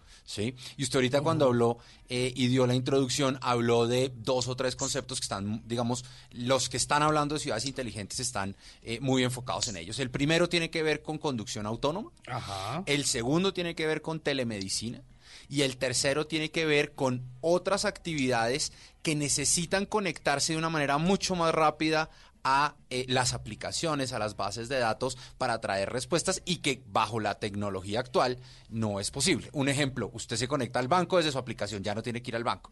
Pero si usted consulta su saldo y su saldo se demora, no sé, un segundo o dos segundos en salir en la pantalla, pues para usted no es grave. Si el carro en el que usted va andando, que se maneja solo, tiene que esperar dos segundos para tomar, para, o sea, el carro le dice al, al servidor o, o a la nube, le dice, oiga, hay un peatón que se está atravesando y usted tiene que esperar dos segundos a que, ese, eh, a que esa instrucción vaya y después dos segundos hacia que esa instrucción vuelva, seguramente usted va a tener un accidente. Entonces usted lo mencionó al comienzo, es el tema de la latencia. Latencia es cuánto me voy a demorar, cuánto me demoro en ir y volver. Eh, y uno de los grandes beneficios de la tecnología 5G es precisamente una, una latencia súper bajita que nos va a permitir hacer cosas mucho más rápido para procesos más críticos. Oiga, Catalina, eh, en ese tema de las velocidades, en este momento, eh, ¿a qué velocidad estamos navegando en 4G? O algunos nos dicen 4.5G. ¿Y cómo navegaríamos en 5G? ¿Cuál es el cambio drástico de velocidades que hay ahí? Mira, con 4 LTE disfrutamos actualmente de unos 21 megabytes por segundo. Con 5G vamos a tener conexiones de uno, entre 1 y 10 megabytes. ¿Qué significa esto? Que vas a poder bajar una película de high definition en 10 segundos. Y una de las cosas que me encantaría, Simón, complementarle a Samir, que me encanta su explicación, es que eh, con 5G, con 4G conectamos humanos, que es lo que tenemos hoy en día. Con 5G lo que vamos es a conectar objetos, que es lo que nos va a hacer que cambie radicalmente la forma en que interactuamos y cómo percibimos el mundo. Porque vamos a poder conectar cualquier cosa, absolutamente cualquier cosa. Ok, bueno Catalina, y, empecemos justamente como por esas conexiones. Yo hace muy poco eh, tuve la oportunidad de estar en Estocolmo y vi como unos ejemplos eh, que tiene justamente Ericsson en el sector automotriz, que es en este tema de la conexión autónoma. Podríamos encontrarnos de pronto con ejemplos de carros que, o semiautónoma, como carros que se conduzcan solos. Esto, ¿cómo, cómo tiene que ver el 5G ahí? ¿Cuál es la complicidad que tiene esa tecnología o cómo puede servir? Mira, era como explicaba Sabir, es exactamente eso, la latencia. El 5G lo que hace es disminuir la latencia. En el momento que tú tienes menos latencia es el tiempo como de respuesta entre las máquinas. Entonces, si tú tienes un carro que se conduce de manera autónoma, eh, tienes unas ventajas infinitas. No sé si estuviste en Estocolmo y viste la opción de servicio público que ya tiene buses autónomos. Sí, no sé sí, si la sí. pudiste probar. Sí, es como una mini ciudad, o sea, dentro de Estocolmo, como si fuera una especie de barrio, y eh, haga de cuenta que son unos buses donde están aproximadamente mm, ocho personas, tiene un conductor como que está pendiente por si acaso, pero usted puede venir el bus y usted se le atraviesa y el bus frena inmediatamente, o sea, tiene Inmediatamente. reconocimiento. Eh, y además O sea, de que eso... en Colombia es un encapuchado que se le atraviesa un transmilenio y frena. y, y no, o le esquiva la piedra. Ah, exacto. Algo así. Acá viene siendo un hueco. Y, y- y tiene sus estaciones determinadas, detecta pues cuando hay una persona que quiere hacer una parada y pues la idea es que esto después de un tiempo tenga obviamente toda una integrabilidad con un sistema de transporte pues de aquí a 2030 cuando esté como totalmente implementado el 5G eh, en Europa que va a llegar pues obviamente mucho más rápido. Aquí en América Latina nos vamos a demorar un poquito más. Y justamente porque porque es esa demora Samir porque de pronto bueno pues sí pues son países del primer mundo aquí como que no tanto pero pero a qué se debe como que siempre nos toca como de últimas No, yo creo que más que siempre nos toque de últimas es eh, a qué velocidad estamos adoptando la tecnología y qué tan rápido pueden las, los operadores móviles recuperar esa inversión. Entonces, claramente cuando uno ve, eh, para el operador móvil es, digamos, independiente de dónde está, el equipo, la red, las, las, las conexiones que tienen que montar valen lo mismo, ¿cierto? Pero la, la plata que pueden cobrarle a los usuarios es diferente. Un usuario que paga en Londres a un usuario que paga En en Pitalito, ¿cierto? Y en ese sentido, eh, vamos, digamos, un poquito rezagados, sencillamente porque muchos de los eh, operadores móviles lo que esperan es a que haya una masa crítica para poder empezar a ofrecer esos servicios y por otro lado a que los equipos también bajen un poquito de precio. Aquí lo que estamos viendo y lo que hemos oído de la mayoría de los operadores es que ellos esperan empezar las implementaciones de 5G hacia el 2022. Ya hay uno de los operadores que está empezando a hacer pruebas, pero digamos que una cosa com- es que comience la implementación y otra fue lo que ustedes dijeron al comienzo y es, pues 4G lleva en Colombia por lo menos cinco años y todavía tenemos municipios Hmm. donde no hay conectividad de 4G y esa es la razón de la última eh, subasta del espectro que lo que busca es llevarle a esos hogares en eh, municipios apartados velocidades que las como las que ya vemos en Bogotá. Sí, Medellín. pero es, es importante el, el- el tema de la, del, del billete, porque siempre salen las cosas de tecnología carísimas. Por lo menos yo soy de los que espera que bajen. Y que todo el mundo como que las pruebe y eso. Y después, cuando ya es más, barati, más bar- Exacto. baratieri, uno se, se apunta. Simón, porque Sí, ¿sabes Catalina. qué? Yo creo que es muy importante explicar a los usuarios que sí es definitivamente clave cambiar el equipo. O sea, el equipo que tenemos actualmente no va a funcionar sobre redes 5G. Vea, me uno a Catalina, ¿sí? Pero déjeme hago una aclaración no importante es, por favor, no salgan a comprar un equipo G. Ah, o sea, no, no. este año van a salir muchos equipos 5G. 5G, ¿sí? ah. No compren, no se vayan a gastar la plata en un equipo 5G, si usted vive, por ejemplo, en Colombia, porque sencillamente la red que le va a soportar esa conectividad no la vamos a ver hasta dentro de tres o cuatro años. Entonces Es no como si vale uno la se hubiera comprado un televisor HD Bueno, hace bueno, 15 yo ahí años. sí, yo ahí sí pierdo de Samir. Vamos ¿Sí? a, a- a dejar Muy bien, una cosa. Uy, uy, se van a agarrar. Mira, yo creo que no, no, no, no, para nada. Los mercados están en diferentes estados de madurez. Eso es una cosa que es real y nosotros pues no nos podemos comparar con Europa, no nos podemos comparar con Asia, no nos podemos comparar con Estados Unidos. El 5G se empezará a desarrollar a medida de que las personas exijan la tecnología y se necesite en las ciudades, en los sitios de mayor concentración de datos, de consumo de datos. Pero Colombia, yo que veo toda Latinoamérica, Colombia sí tiene una ventaja competitiva contra el resto de Latinoamérica porque en el país exis- existe una visión desde el alto nivel político. Y eso cuando tú vas a al resto de los países de Latinoamérica no lo ves. De acuerdo. Yo sí creo que nosotros, nosotros ya hicimos pruebas de 5G con los tres operadores desde el año pasado eh, y yo sí creo que vamos a poder empezar a tener eh, a final de este año, principios del otro, eh, redes comerciales 5G en Colombia. Voy a, voy a- voy a montar un altar para Catalina y lo voy a rezar todos los días a ver si salgo de esta.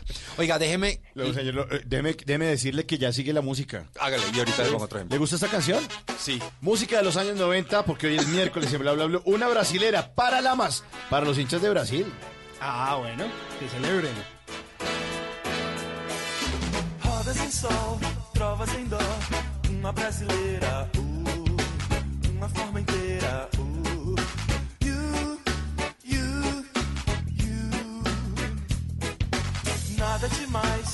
através, uma légua e meia, uh, uma brasa incendeia, uh, you, you, you.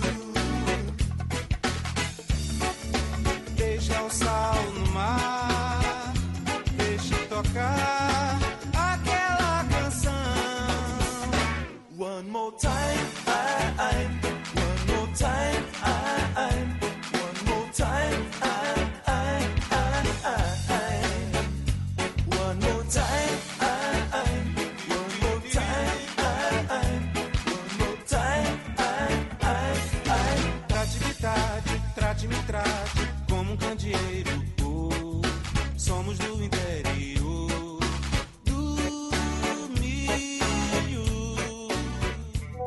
¿Qué planes hay? ¿A qué nos quieren invitar? En Bla Bla Blue, el WhatsApp con Tata Solarte.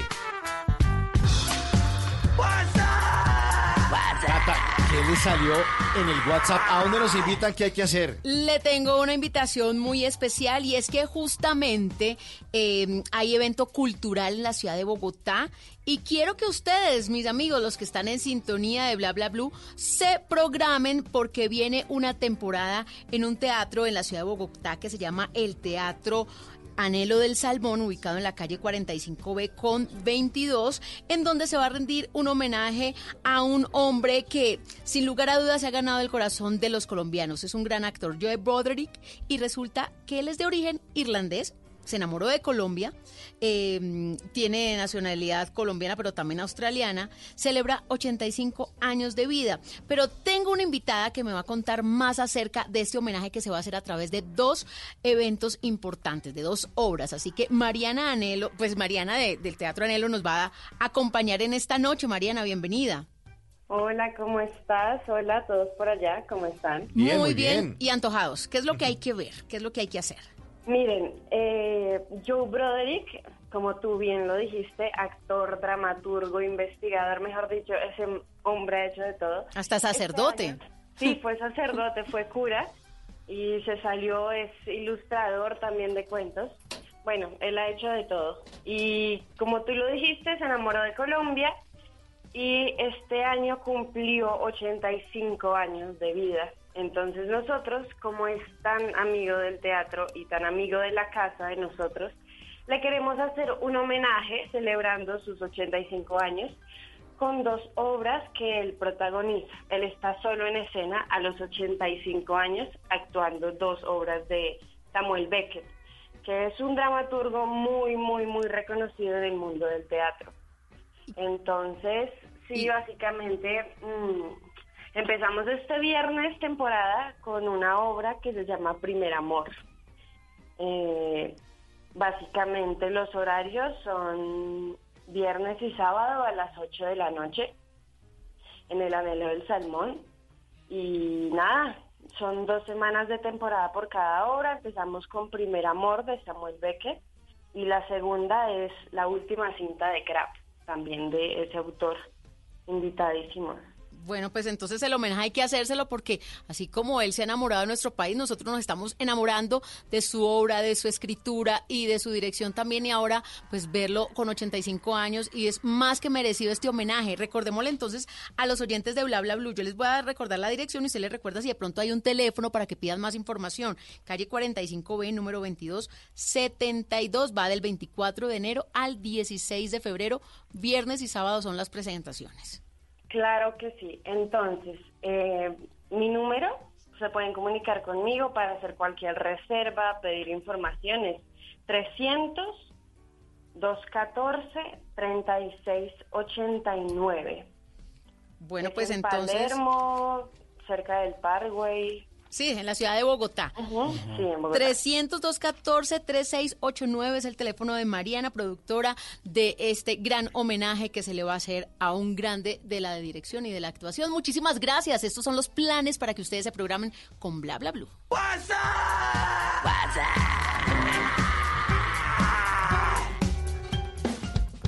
Bla bla blue, porque en la noche la única que no se cansa es la lengua.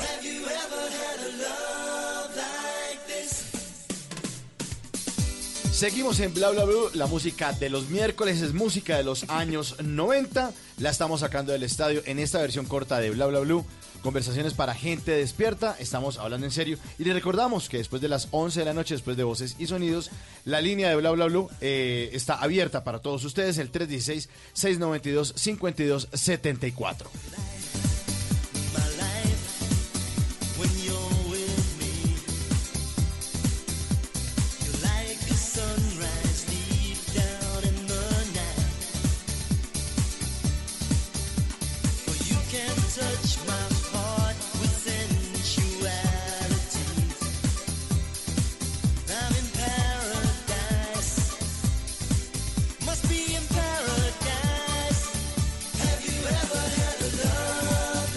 Love Like This, una canción de los Bad Boys Blue de 1993, música de los años 90 y seguimos hablando en serio del 5G. Seguimos hablando del 5G porque sin coger puesto se puede quedar porque el 5G lo puede desemplear. Y justamente hay una cosa de la cual yo no sé si se tienen o no que preocupar los médicos, pero hay algo que Samir nos mencionó hace poco y es el tema de la telemedicina. Vamos a hablarle un poquito a la gente de qué es ese tema, qué podría, eh, digamos, abonarle el 5G al campo de la salud. Mire, creo que hay un ejemplo, y este es un ejemplo más chévere porque la mayoría de las veces cuando uno habla de carros autónomos la gente piensa que es- faltan 25 años para que eso pase. Pero hoy ya hay modelos de telemedicina que funcionan en todo el mundo, que es un ejemplo de telemedicina interesante. Eh, eh, digamos que en las grandes capitales o ciudades del mundo hay especialistas en temas, digamos, no tan comunes. ¿Cierto? Pero si una persona vive en un pueblo, en una ciudad pequeña, remota, es muy posible que esa persona no pueda atender a, o sea, no, no pueda ir a un médico con esa especialidad. Entonces, generalmente le toca coger una carretera ocho horas para ir a la capital o le toca coger un avión, etcétera, etcétera. ¿Qué es lo que ha empezado a pasar ya desde hace algunos años, pero con el 5G esto se va a potenciar?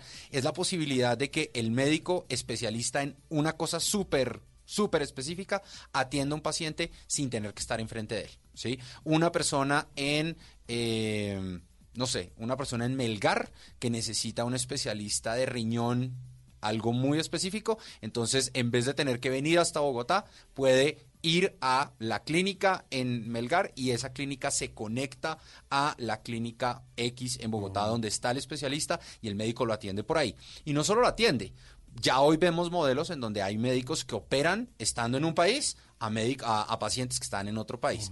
Cuando hablábamos de latencia, y Catalina lo mencionó, imagínese lo importante que es tener una latencia casi de cero cuando el cirujano está moviendo el Mm. brazo del robot para cortar.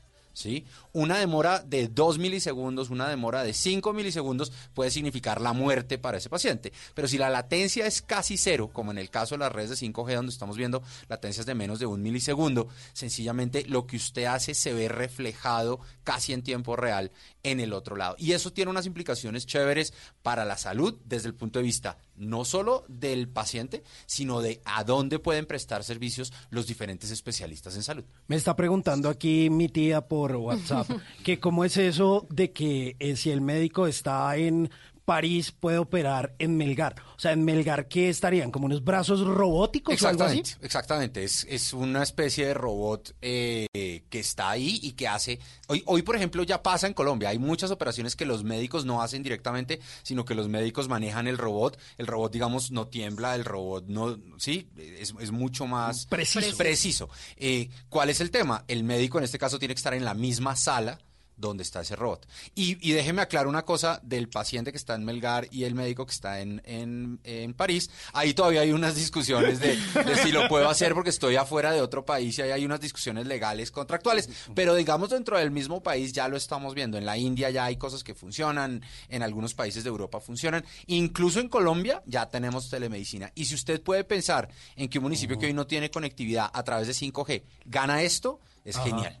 Bueno, estamos hablando del 5G y más adelante vamos a hablar de qué tan costoso va a ser eso, cuál es el papel que van a tener que jugar los operadores, cómo va a cambiar la industria de los videojuegos a quienes les gusta todo eso, pero además Tata va a tener que cambiar de equipo, eso ya no lo adelantaron y además será que es perjudicial o no para la salud, Y hay según que la OMS. esperar, hay que esperar. Y también el tema de las ondas lo han asociado mucho al cáncer. Ahora vamos a despejar todas esas dudas aquí en Bla Bla Blue. Sigue la música de los años 90. Chayanne, Salomé. Vienen voces y sonidos y regresamos. Esto es Bla Bla Blue. Conversaciones para gente despierta.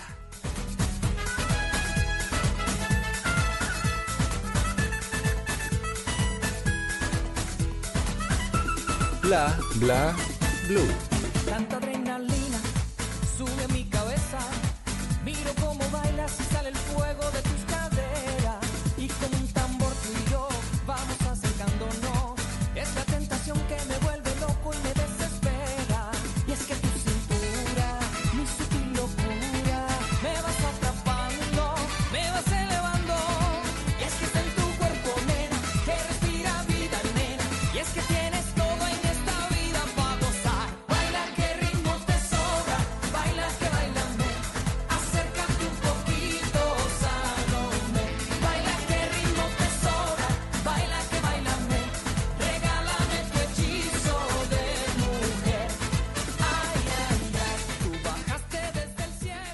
Se requiere para una buena conversación?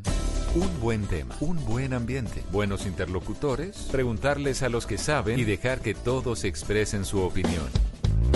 Cada noche encontraremos los ingredientes necesarios para las mejores conversaciones en Bla Bla Blue. Conversaciones para gente despierta. De lunes a jueves desde las 9 de la noche por Blue Radio y bluradio.com. La nueva alternativa. Voces y sonidos de Colombia y el mundo en Blue Radio y bluradio.com. Porque la verdad es de todos. Ya son las 11 de la noche, dos minutos en Colombia. Bienvenidos a esta actualización de noticias, las más importantes en Blue Radio. Una emboscada del ELN en el municipio de Tibú, en zona del Catatumbo, cobró la vida de un uniformado del Ejército Nacional. Aunque fue atendido por un enfermero de combate, nada pudieron hacer para salvarle la vida. Cristian Santiago. Hacia las 5 de la tarde, una patrulla del Grupo Mecanizado Masa, perteneciente a la 30 Brigada del Ejército Nacional, fue atacada por subversivos del Frente Juan Fernando Porras Martínez del ELN. El hecho se presentó en momentos en que los uniformados patrullaban por la vereda del Ambato, perteneciente al municipio de Tibú, en la zona del Catatumbo. En esta acción terrorista, el soldado regular Juan Camilo Pavón Uribe resultó herido a la altura del abdomen, pero aunque fue atendido por los enfermeros de combate, nada pudieron hacer para salvarle la vida. El uniformado era natural del municipio del Zulia, en norte de Santander. 11 de la noche, 3 minutos. Hace poco terminó la audiencia de legalización de captura del joven encapuchado capturado en los desórdenes de la Jornada Nacional del Paro Nacional en Tunja. Jairo Niño.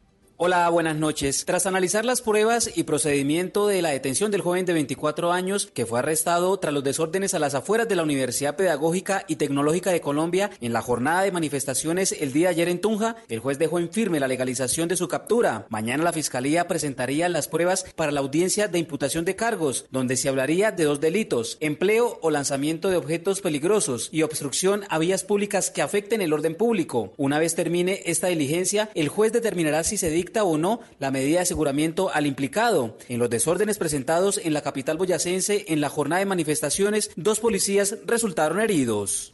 11 de la noche, 4 minutos. Un hombre muerto y otro capturado dejó un intercambio de disparos con la policía en Pueblo Rico, Antioquia. Según versiones de la familia de la víctima, los uniformados llegaron disparando sin razón, pues los jóvenes estaban con un arma de juguete. Mateo Baus. Las autoridades investigan la muerte de un hombre ocurrida en las afueras del municipio de Pueblo Rico en el sureste de Antioquia, luego de un confuso hecho con la policía local. Según el coronel Giovanni Huitrago, comandante de la policía en Antioquia, hubo un intercambio de disparos con dos hombres que tenían en su poder un arma. Un hombre fue capturado. Al parecer unas personas le disparan a policías. Me- la información que ellos me dan es que ellos responden. Hay una persona que termina perdiendo la vida y otro que al parecer resulta capturado. Por su parte, la versión que da el papá de la víctima, quien fue identificada como Mario Alberto Gallego, es que los dos jóvenes estaban con un arma de juguete cuando la policía llegó disparando, según él, sin razón. El otro hombre capturado sería un soldado profesional quien se encontraba de licencia en el municipio.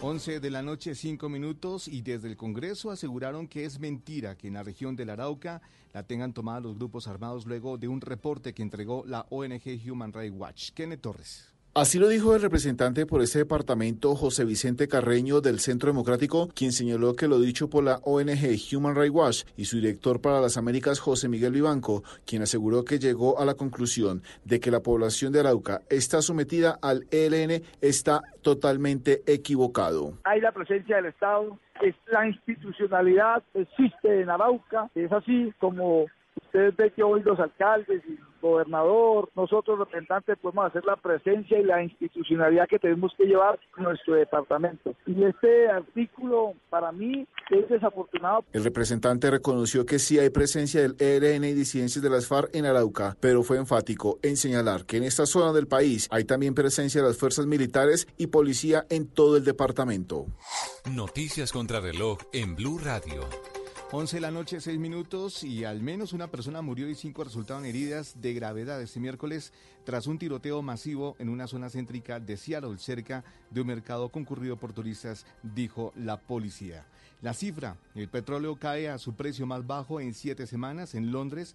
El barril Brent del Mar del Norte, que se entrega en el mes de marzo, se dio un 2,1% hasta situarse en los 63,21 dólares. En Nueva York, el barril estadounidense do- de- WTI para marzo cayó 2,8% hasta los 56,74 dólares. Y en desarrollo, un nuevo corte eléctrico afectó este miércoles a varias regiones de Venezuela, entre ellas los estados de Táchira y Zulia, que limitan con Colombia. El desarrollo de estas y otras noticias, encuéntrelas en blurradio.com. Los invitamos a que continúen con Bla Bla Blue. El mundo está en tu mano. Escúchalo. Noticias de Colombia y el mundo a partir de este momento. Léelo, entiéndelo, pero también opina. Con respecto a la pregunta del día. Comenta. Yo pienso que ese código. Critica. Y sí, pienso que. Felicita. Vean que el pueblo lo está En respaldando. el fanpage de Blue Radio en Facebook tienes el mundo y un espacio para que compartas lo que sientes. Búscanos como Blue Radio en Facebook. Tú tienes mucho que decirle al mundo, porque en Blue Radio respetamos las diferencias. Blue Radio, la nueva alternativa. ¿Qué tal una deliciosa torta? Unos ricos pastelitos, unas exquisitas galletas, un pan calientico, con harina de trigo, los farallones. Y es rico alimento, suave, rendidora, deliciosa y gustadora. Con el trigo de las mejores cosechas, harina Los Farallones. Calidad y rendimiento inigualable. Trabajamos pensando en usted. Estás escuchando Blue Radio, un país lleno de positivismo, un país que dice siempre se puede. Banco Popular. En el mundo de antes escuchabas, viene a Colombia nuestra banda favorita y tenías meses de planeación. Hoy escuchamos Solo por hoy, entradas al Rock Estéreo a mitad de precio. y eso no te da mucho tiempo. En un mundo que va así de rápido necesitas una tarjeta de crédito express. Solicita la tuya y te la entregamos fácil, rápido, sin papeles y lista para usar, para que puedas ir al concierto de tu vida. Banco Popular. Somos Grupo Aval, vigilado Superintendencia Financiera de Colombia. ¿Qué se requiere para una buena conversación? Un buen tema, un buen ambiente, buenos interlocutores, preguntarles a los que saben y dejar que todos expresen su opinión. Cada noche encontraremos los ingredientes necesarios para las mejores conversaciones en Bla Bla Blue. Conversaciones para gente despierta. De lunes a jueves desde las 9 de la noche por Blue Radio y bluradio.com. La nueva alternativa.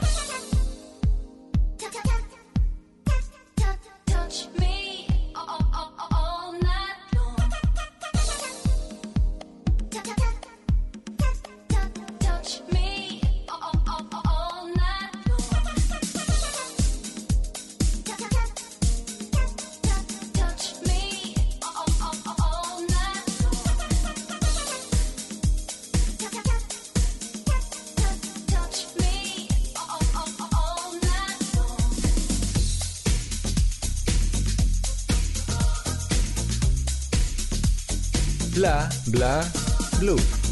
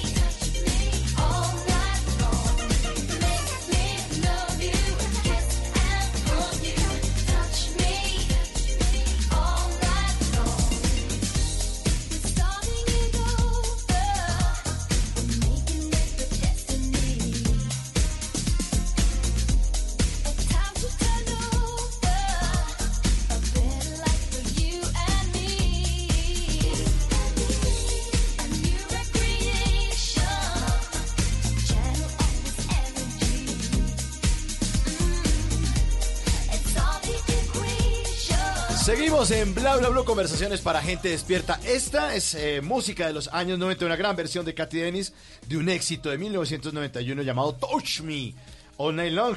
Lo tenemos esta noche en Bla Bla Blue. Y estábamos hablando en serio en la anterior hora acerca del 5G. Así que bienvenidos a esta última hora de Bla Bla Blue. Vamos a continuar con buena música y buenos temas. Sí, señor. Estamos hablando del 5G y cómo nos está cambiando la vida. Habíamos tocado el tema de la telemedicina y Samir se había quedado ahí como un tema pendiente. Estábamos hablando de esos brazos robóticos que eran como un poquito más precisos, que podían eh, llegar a hacer operaciones o pues desde lugares remotos. Pero ¿en qué más de pronto nos podría cambiar la vida respecto a la salud o a esa cotidianidad? Bueno, a, a la salud, digamos que hay un debate que yo creería que Catalina y yo debemos estar en el mismo lado, pero pues el debate existe y tiene que ver con si la necesidad de instalar las nuevas antenas eh, y, digamos, aumentar la cantidad de antenas que lanzan y reciben radiofrecuencias puede afectar nuestra salud y puede generar cáncer. Ahí hay un número de científicos que ha pedido una moratoria en la implementación de redes 5G en varios países del mundo, Ajá. pero, pero digamos que no hay nada que demuestre que el 5G puede llegar a ser más peligroso o puede llegar a ser más perjudicial que el 4G, el 3G o el 2G en el cual hemos venido viviendo. Claro, es que la OMS calificó la tecnología 5G como cancerígena nivel 2B. ¿Cuál es su opinión respecto a eso, Catalina? Usted que pues trabaja justamente con Ericsson. Mira, nosotros, hay una cosa que es importante entender, nuestros equipos desde el 2015 ya están listos con un solo cambio de software, pasarlos a 5G. Entonces, no es que tengamos que instalar millones y millones de antenas más, solamente con un switch se cambian a 5G. Y eh, ya en Estados Unidos, se, la Organización Mundial de la Salud ya, ya dijeron que no, que no habían cambios diferentes en la tecnología de 4G y 5G. Ok. Es, es la misma discusión que usted ha visto algunos alcaldes tener de, de no dejar seguir instalando antenas porque dan cárcel, ¿cierto? Y vuelve uno al cuento, sí, la gente puede tener el Pues la temor. radiación es lo que Exacto, siempre le dicen a uno. Exacto, pero al final no hay, o sea, hemos visto un incremento del cáncer en los últimos años eh, en todo el mundo, y cuando digo los últimos años es en los últimos 15 años, 20 años, pero, pero uno no podría decir es porque usted utiliza el celular y no porque está comiendo alimentos que tienen no sé qué encima nueva. Mercurio. Exactamente, pero, no existe, pero digamos que... Simón, no existe un solo estudio que pueda este, dar un- una luz sobre que eso sea real. Exacto. Y, y otra, y digamos, sumado a la explicación de Catalina, una de las cosas que la gente cree es que va a haber más antenas. No va a haber más antenas. Algunas se podrán actualizar sin tener que cambiarlas, pero las otras posiblemente lo que harán los, los operadores es cambiar la antena actual por una antena nueva que posiblemente tiene... son más pequeñas. Claro, que posiblemente viene mejor preparada y puede generar menores riesgos que las antenas que usábamos cuando teníamos 12. Exacto. Tal cual, porque además la tecnología en vez de, las antenas en vez de crecer, cada vez se están volviendo muchísimo más chiquitas. Oiga, y, y respecto a eso y toda esa nueva instalación y, y las antenas, ¿qué tan costoso va a ser para los proveedores, para los operadores hacer toda esa instalación? Porque claro, a mayor costo, pues seguramente el beneficio del servicio o adquirir El los servicios, final claro, va a se ser mucho más costoso para nosotros. ¿O cómo va a ser ahí esa regla de tres? Mira, Simón, yo creo que lo primero y lo que al usuario más le interesa es que, cuál va- cuáles van a ser los costos para ellos. Nosotros el año pasado hicimos un estudio que se llama el Consumer Potential para tumbar cuatro mitos que los usuarios tenían. O los, los usuarios, no, perdóname. Fue uno- un estudio que se hizo a usuario final de 5G para mostrarle a las operadoras qué pensaba el consumidor. Y una de, los, de las cosas que a mí más me impresionó es ver que los usuarios están dispuestos a pagar en YouTube un 20 y un 30% más por el servicio. Ojo, pero si el servicio es diferenciador, porque 6 de cada 10 usuarios tienen problemas con la red. Tú te vas hoy en día a un concierto, a un estéreo picnic y tu red co- colapsa. Sí, sí, no hay posibilidad que te funcione Instagram, que, que te funcione nada, WhatsApp, nada. Sí, uno, uno graba los videitos Entonces- y luego es que los sube. Lo sube en la casa. Claro, cuando después te conectas. Cuando ya, que ya no es en tiempo real. Pierdes todo el sentido de una red social que la idea es que sea en tiempo real. Entonces, los usuarios sí están dispuestos a pagar entre un 20 y un 30% más, pero solo si el servicio en realidad es, diferencia- es diferenciador. No es de pasar de una red de 4, de 4 LTE a 4.5 LTE. Es en realidad pasar de 4 LTE a 5G. Sí, Lo es- interesante de todo esto es que con la implementación del 5G los operadores podrán llegar a incrementar sus ingresos hasta en un 36%, porque con la llegada del 5G, lo que conocemos hoy como la industria 4.0 se va a consolidar. Entonces a ellos se les van a abrir nuevas oportunidades de mercado para capitalizar fuentes de ingresos adicionales, que eso es lo que es súper interesante para los operadores. Que era lo que hablaba Samir, estamos hablando de telemedicina, estamos hablando de, de carros autónomos, estamos hablando los gamers. Es un Sí. nicho de mercado gigante. Tú le dices a un gamer, oiga, jueguen red 4G, re- jueguen red 5G, pero pues la persona que está en Japón está en 5G y el pobre colombiano está en 4G, no tiene oportunidad ninguna. Pierde, pierde siempre porque el otro es más rápido. Y bueno, usted yo creo que alguna vez en, en Mañanas Blue hablamos del tema de Stadia y la posibilidad de jugar todos en línea. señor. Entonces esto, esto lo habilita. Déjeme le hago, de cara, digamos, lo, lo que dice Catalina, de cara al operador es clarísimo los beneficios que viene. De cara al usuario también hay solo, digamos, una preocupación que yo como usuario eh, sigo, sigo manteniendo y es en la medida en que yo puedo hacer más cosas en 5G, pues voy a empezar a consumir más por ahí, ¿sí? Son pocas las personas que hoy consumen su Netflix a través de la red de celular, ¿cierto? Sí, ¿Por porque qué? Porque la red de celular, lenta. una de dos, es un poquito más lenta, Mm. pero porque la red de celular tiene un techo de cuánto puede usted descargar, mientras que la red de su casa, el Wi-Fi, no tiene un techo, un límite de cuánto hacerlo. Entonces, cuando usted ve como usuario que ahora anda más rápido en 5G, pues va a decir, me voy a conectar a ver Netflix por ahí, me voy a conectar a jugar por ahí, me voy a empezar a, a, digamos, a subir más servicios. Entonces, el gran reto creo que viene de la mano de lo que dice Catalina, no es solo la calidad del servicio, sino que el usuario no se vaya a gastar el plan de datos de 4 megas, de 6 megas, de 8 megas, de 50 megas en una sola sentada. ¿Sí? Y entender Ojo. y que los operadores entiendan que el incremento de la velocidad va a tener que venir asociado a un incremento en la cantidad de datos que Claro, los usuarios porque uno se va van a poder consumir. Y eso ahí es, digamos, donde viene el, las matemáticas que hará cada uno de los operadores para ver, oiga, qué tipo de planes saco para poder dar ese valor agregado del que habla Catalina. No, Simón, y además, una cosa que es importantísima. Acuérdate que em, vimos en el Mobility Report, que es el estudio que sacamos dos veces al año en Ericsson, que el 27% del tráfico de datos va a crecer entre el 2019, o sea, el año pasado, y el 2025. Pero además, súmale a eso que vamos a tener realidad virtual y realidad aumentada, que es lo que los usuarios están pidiendo. O sea, ya no son los mismos, el consumo no son los mismos, eh, ¿cómo se dice? Lo que tienes tú actualmente. Claro, o sea, no sí, es sí. video en el teléfono, sino que vas a tener realidad virtual, realidad aumentada, vas a tener inteligencia artificial, vas a tener 360. O sea, los no, son, no es solamente el consumo de datos, sino la posibilidad de cosas que vas a poder hacer. Y mire, el ejemplo perfecto es cómo consumía usted, por ejemplo, Facebook o sus redes sociales hace ocho años. La mayoría era texto, ¿cierto? Ajá. Y de pronto salía una foto. Pero si usted mira lo que los niños y jóvenes están consumiendo hoy, están consumiendo full video.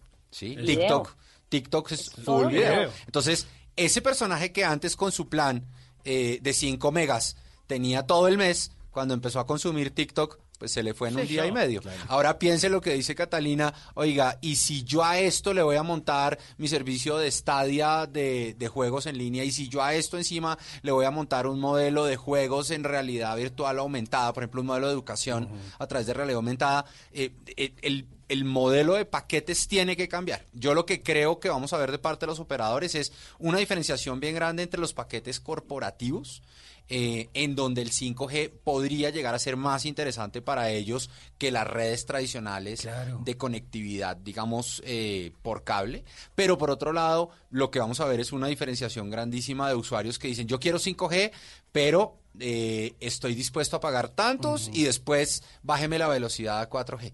Y ahí va a tener que haber un poquito de educación para el usuario para que no nos quedemos todos sin datos el, el día 3, como le pasaba, como le pasó. Pregúntele a los papás que tienen hijos y, y dice, oiga, es que los niños nunca llaman, pero el día 4 ya se les acabaron los datos.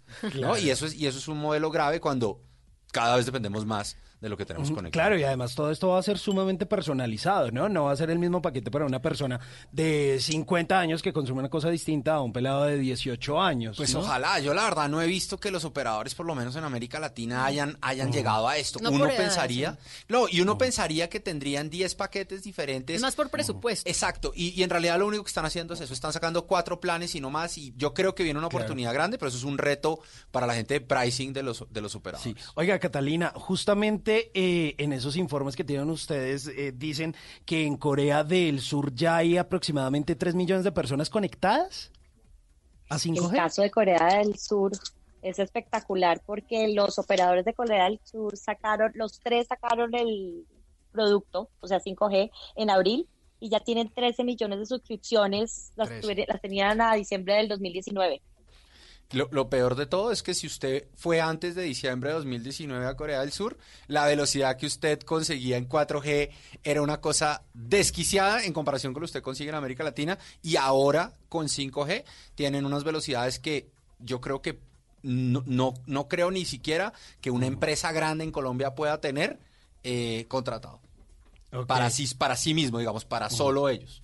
Entonces ahí vienen unos cambios grandes. Corea del Sur siempre ha liderado, Japón es otro que lidera, Rusia está en algunas implementaciones ya, en Estados Unidos ya vemos algunas eh, de 5G, todavía hay unas que son 5GE, que es como de mentiritas. ¿Y, y cómo está Colombia versus Latinoamérica? Como para compararnos más cerquita. Creo que Catalina mencionó una cosa importante y es, nosotros vemos que el gobierno tiene un norte claro, eh, digamos una política de Estado con, el- con, con, con respecto a, a conectividad, pero los operadores ya han dicho, mire, en 2020 no vamos a tener eh, 5G todavía comercial. Catalina decía ahorita antes que ya cree que podemos empezar a ver las primeras implementaciones. Yo personalmente no creo que antes de 2022 veamos algo que haga Simón, yo empiezo con las primeras implementaciones de 5G este año en México, por ejemplo. México siempre Bueno, ha sido, sí. ¿no? México es Claro, Norteamérica, ¿no? pero el resto, pero el resto de los países, Ojalá. yo creería que Uruguay en, en América Latina es uno de los más avanzados, por ejemplo, en, en- en penetración de internet, eh, posiblemente Chile, posiblemente nosotros. Bueno, les tengo música de los años 90, música en ese momento que no soñábamos con esto, no sabíamos que todo esto iba a ocurrir, que de pronto us- usábamos el celular para jugar culebrita y eso. Aquí está música de los años 90. Ricky Martin, Living la vida loca.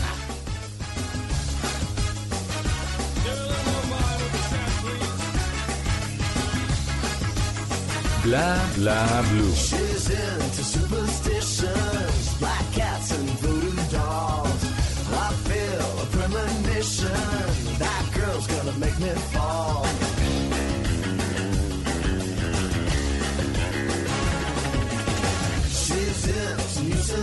Revolution.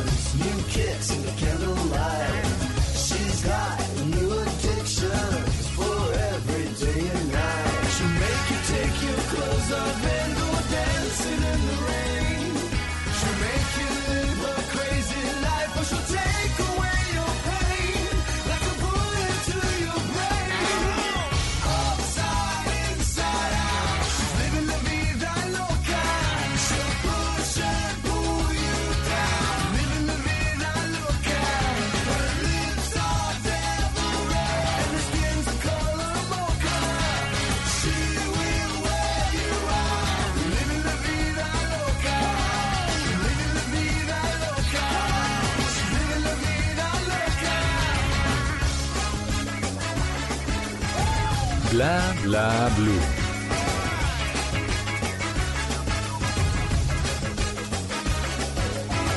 Woke up in New York City in a funky cheap hotel. She took my heart and she took my money. She must have slipped me a sleeping pill. She never Porque la vida viene sin instrucciones, aquí está Tata Solarte con los Tata Tips. Porque la vida viene para hacernos más fácil todo, ¿sí o no? No nos vamos a enredar, no nos vamos a complicar y por eso en este momento le tengo Oiga, me el- acordé del programa del lunes con, Con Malú. Con Malú. Claro, ¿Cómo era la hágala fácil. Haga- sí, la- Hagámonos la vida fácil. Fácil, sí. Y así la hacemos con los Tata Tips. Cada noche aquí en Bla Bla Blue les damos recomendaciones, truquitos y, y pasamos por todos los escenarios para la cocina, para la casa, para usted a nivel tecnológico, de todo, porque así se trata la vida. Hay que gastar tiempo en lo que realmente se necesita. Pero bueno, la verdad es que hoy en día hay una tendencia marcada mucho por las artistas urbanas como eh, Carol G, Becky G, eh, Nicki Minaj. Todas estas niñas, ustedes las han visto en los videos, tienen las uñas muy largas. Muy largas, sí. Entonces llegó la onda de las acrílicas, ¿sí las ha visto? O las Sí. uñas en gel que son muy largas. Y pues muchas personas quieren también tener estas uñas así. Pero resulta que son costosas y algunos dicen que debilita la uña original. Entonces le traigo una recomendación para que le crezcan las uñas de manera naturalita. Uy, échela, por favor. Y aprovecho para decirle a los hombres que no se coman las uñas. Sí, por Yo no favor. sé quién les dijo. Es, una cosa es que las tengan corticas y limpias, pero comidas no. Sí, no, Eso, horrible. ah, ah. Bueno, pues entonces póngale cuidado. Mire, lo único que necesitan es aceite de oliva y en este momento usted va a aprovechar. Pone aceite de oliva en un vasito, en un recipiente y un poquito de agua caliente. ¿Listo? Y ahí usted va a poner sus manitos, las va a remojar. Usted va a sacar después de ahí sin enjuagar y usted, como el aceitico de oliva eh, da esa sensación de grasita, Sí. entonces usted simplemente la saca del recipiente y se frota las manitos. Se va a hidratar las manos, pero es una terapia para las uñas, para que le crezcan. Entonces, aceite de oliva y agua. Durante 10 minutos en el día, usted verá si lo hace por la mañana, por la tarde, por la noche, en algún momento que tenga libre. Aceite de oliva y agüita para que las uñas le crezcan. Buenísimo. ¿Y Es cuántos, fácil. cuántos días podríamos hacer uno de Es que usted se lo puede hacer toda la semana Ah, para que vea los resultados y además se van poniendo las uñas duritas, que eso también es la otra, porque a veces a uno le van creciendo pero se le parten, entonces no hace nada. Entonces la idea es que estén bonitas, larguitas, pero fortalecidas. Sí, yo, ¿no, Samir? Voy. ¿Sí? Ahorita salgo. Ah, no para mismo- manejar, después de manejar. El mismo aceite de oliva que tiene en la cocina. ¿En dónde le pueden consultar o sugerir Tata Tips? En arroba Tata Solarte. Ahí los espero, los leo en mi cuenta en Instagram o en Twitter. Tata Solarte. Sigue la música de los años 90. La novela El Fulanito.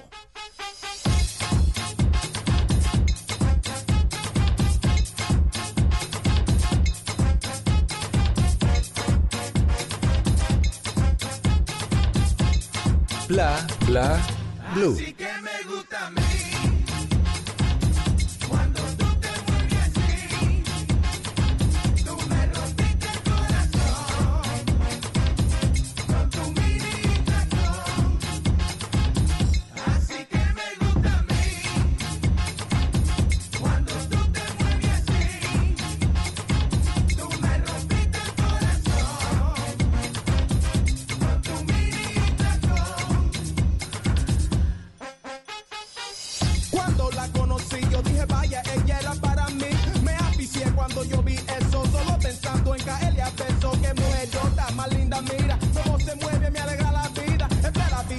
Vista ponerme cerca de ella Parece como una estrella Esto es película. Esa mujer se puso a bailar Tienes un cuerpo como Iri Chacón Quiero ser ladrón de su corazón. Le dije negra mamita brega conmigo. Te quiero como el aire que respiro. Tiene un meneguito de bomba Que no se compra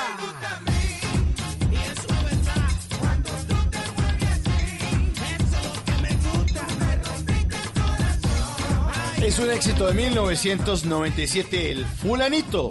Queda como gordito, yo no sé Ah, si... Gordito. ¿Bajaron, bajaron de peso o no? No, él sigue no creo, gordito. sigue gordito, comiendo. sí. Pero Cuando- se acuerda que era el hombre más famoso de la Del- tierra, fulanito. ¿Qué tal? Sí, con sus vestidos blancos y sus sombreros. Sombreritos, sí. máximo. Digo, Guayato. Bueno, hablemos de 5G. Sigamos hablando de 5G. Oiga, Está estábamos hablando de, de ese 5G, de cómo nos está cambiando la vida en cuanto a la salud, conducción autónoma, telemedicina, videojuegos. Se nos queda algo pendiente respecto a los videojuegos, más allá de lo que está haciendo Google con Google Stadia, eh, de pronto los cambios que pueden venir con PlayStation, pero es más como las oportunidades que de pronto tienen los operadores en el mercado, ¿no? Sí, Samir, creo, creo que más que los operadores es las oportunidades que tiene la industria de montarse en algo que se conoce como la cuarta revolución industrial o la industria 4.0 y es la posibilidad de automatizar muchas cosas que hoy están, eh, digamos, en manos de personas eh, o que ya se pueden, uno ve cositas automatizadas, pero, pero digamos a un nivel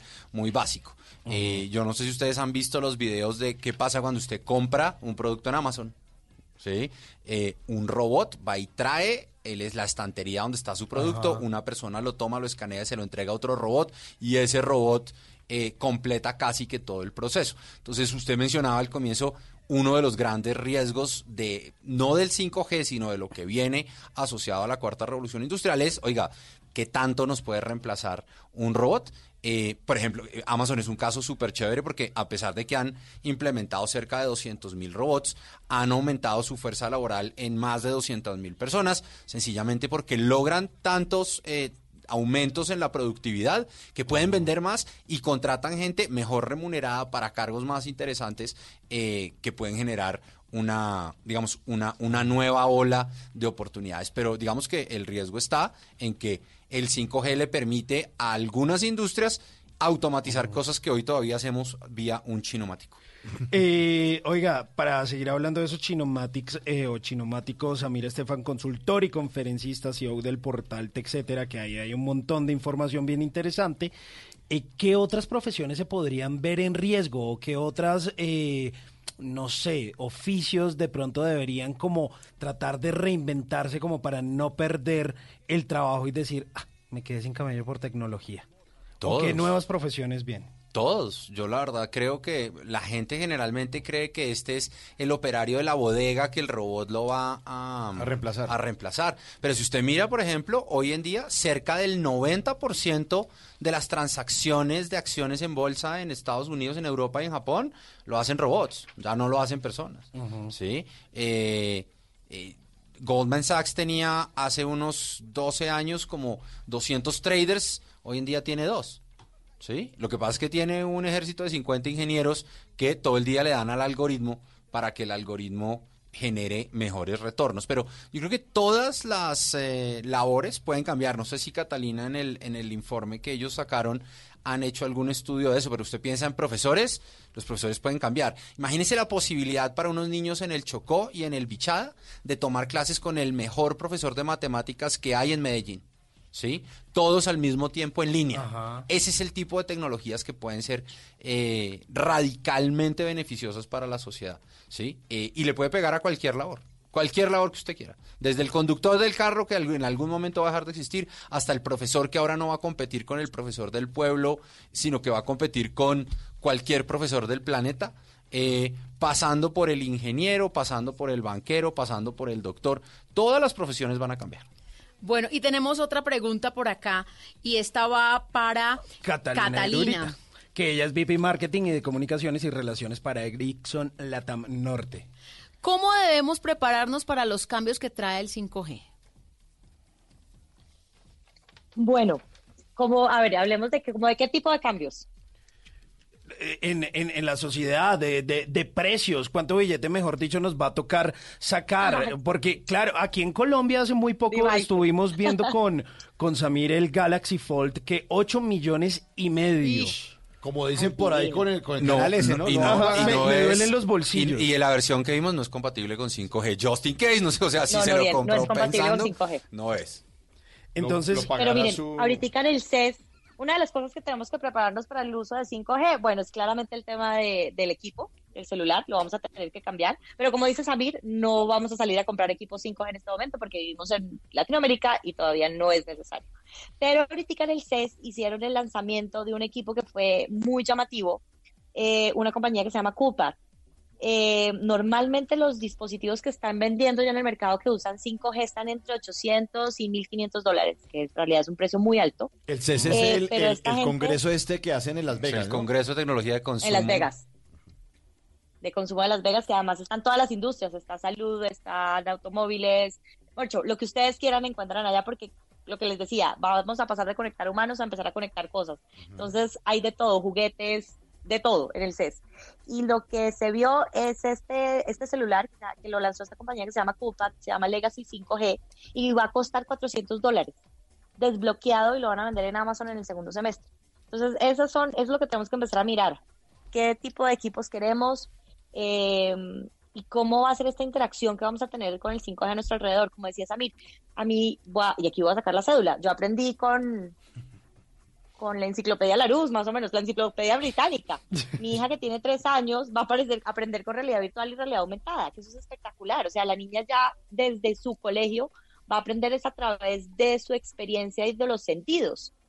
Acuérdate el último estudio que sacamos en Ericsson, en donde dijimos que ya vamos, ya no va a ser el internet, de- el internet, de- el IoT, sino que va- en el 2030 va a ser el internet de los sentidos, en donde ya no, nosotros hoy el día usamos solamente el tacto, el audio y la vista. Vamos a empezar a usar todos nuestros sentidos en el momento en que nos conectamos a una red 5G. Ve, haga este ejercicio. Y para el 2030 vamos a tener la red de los sentidos, el internet de los sentidos. Haga este ejercicio. Piense hace ocho años cuántos aparatos se conectaban en su casa a Internet. Ahora que lleguen a su casa o, o quienes nos están escuchando, vayan y miren cuántos aparatos se conectan hoy al Internet de su casa, ¿cierto? Y van a ver una pero te tengo un reto. inmensa en la cantidad de dispositivos. Ahora piense eso, no solo eso. multiplicado afuera de su casa. No solo eso, Catalina, ¿qué? No, mira, mira lo que pasa, que es divertido, porque tú dices hoy en día cuántos objetos tienes conectados en tu casa, pero mira que el servicio es el mismo que sigues pagando de hace cuatro y cinco años. De O sea, sigues teniendo las mismas 10 megas o las mismas 20 Ujú. megas, que esa es una de las grandes quejas de los usuarios. Entre cada seis, cada seis de 10 usuarios tiene problemas con la red. Y probablemente no es la red, sino la capacidad que estás pagando en tu casa. Entonces, cuando usted, cuando usted toma ese modelo y usted dice, ¿qué otras cosas puedo conectar? Y por eso yo, yo hacía la introducción al tema, mi visión personal es que más que un tema de las personas, va a ser un tema de los negocios, de las industrias, de las profesiones. Lo que vamos a ver es la posibilidad de conectar todo. ¿Sí? La camisa suya se va a conectar, el reloj se conecta, Eso es el cinturón se Internet de las cosas Es que el Internet de las ¿Cómo se cosas. conecta una camisa? En La camisa tiene un sensor. ¿sí? Y se conecta a Internet y entonces lee, por ejemplo, eh, sus signos vitales y le reporta a su nube eh, cómo está usted eh, en ese momento de temperatura, etcétera, etcétera. Ayer sacamos, antier sacamos un artículo en etcétera sobre una compañía que precisamente en el CES presentó un lente de contacto en el cual hay una pantalla del tamaño de un grano de arroz. Y básicamente esa pantalla lo que hace es proyectar en su retina la información que usted hoy ve en su celular. Entonces piense que va eh, manejando y Waze le dice en qué carril debe ir y por dónde debe voltear. Ahora ya no va a necesitar ni el teléfono ni unas gafas, sino que el lente de contacto se lo va a mostrar Mm. directamente en la retina. ¿Eso qué necesita? Un modelo de conectividad y ese modelo de conectividad posiblemente va a ser el 5. Sí, o, o se acuerda lo que es- hablamos como un par de días en Simon Tech, que era que una de las tecnologías que más se iban a desarrollar en el 2020, o en este año más bien, era la tecnología RFID, que es la identificación por radiofrecuencia. Todos esos sensores pueden ir en la ropa. De hecho, ahora, el 2 de febrero, cuando sea el Super Bowl, ustedes van a poder, todas esas estadísticas y todo eso, la tienen eh, una empresa que desarrolla y copia toda esa información y está como en la prenda de vestir, en los zapatos, la fuerza con la que lanzan el balón. Toda esa conectividad va a ser, y bueno, ya hace parte de todo ese Internet de las cosas. Y, y ese es un buen comentario porque, la, por ejemplo, el estadio donde se va a jugar el Super Bowl tiene una red privada de 5G ya instalada. ¿Sí? Ajá. Para poder levantar esos datos en tiempo real y moverlos. Una cosa es la red privada y otra cosa es lo que esperaremos los usuarios cuando ya lo podamos ver desde el punto de vista público y comercial. Pero esos estadios ya lo tienen sencillamente para poder levantar toda esa información del casco, del, del zapato, de la carcasa, del balón, de todo. Bueno, ahí está.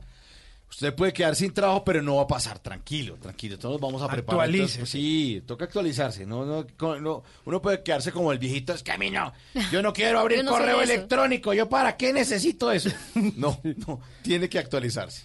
Sí, sí, sí, no sea tan eh, troglodita. Pues bueno, les doy eh, las gracias, Catalina Irurita, VP Marketing de eh, Ericsson Marketing y Comunicaciones, Relaciones Públicas para Ericsson Latam Norte desde Medellín. Muchísimas gracias por haberse unido a esta conversación sobre 5G aquí en Bla Bla Blue. No, a ti, Simón. A ti, Simón y a Tata. Gracias, a Samir, qué gusto. Y a Un los placer. oyentes, qué rico que les interese este tema. La verdad es que el mundo nos va a cambiar y está a la vuelta de la esquina. Bueno, y Samir, consultor y conferencista, amigo de esta casa. eh, qué bueno volverlo a ver. Muchas gracias, feliz año. Feliz año. Oiga, sí, feliz No año. nos habíamos visto. No, señor. Bueno, y usted que le gusta la música de los 90. A ver si se acuerda de esta. ¿Ah? Uy, esto viene con coreografía incluida. Claro. Tic, tic, tac, carrapicho.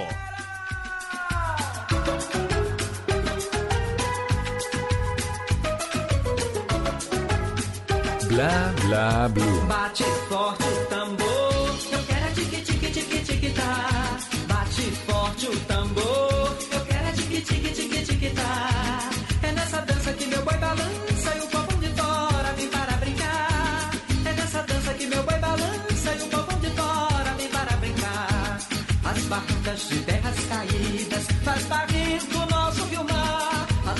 estradas, terras caídas, faz barulho.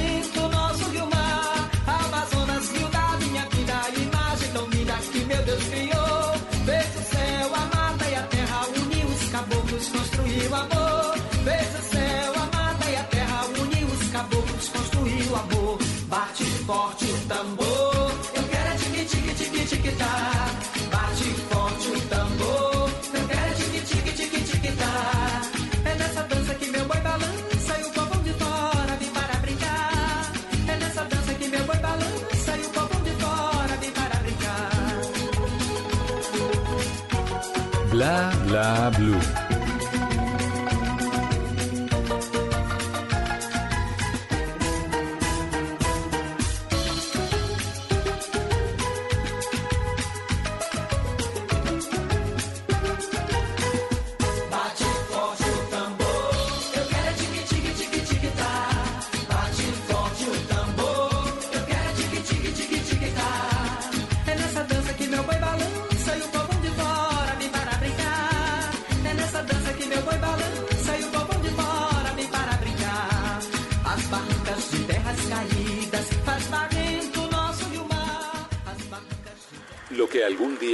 noticia, hoy es historia. En Bla Bla Blue, antes de que se acabe el día.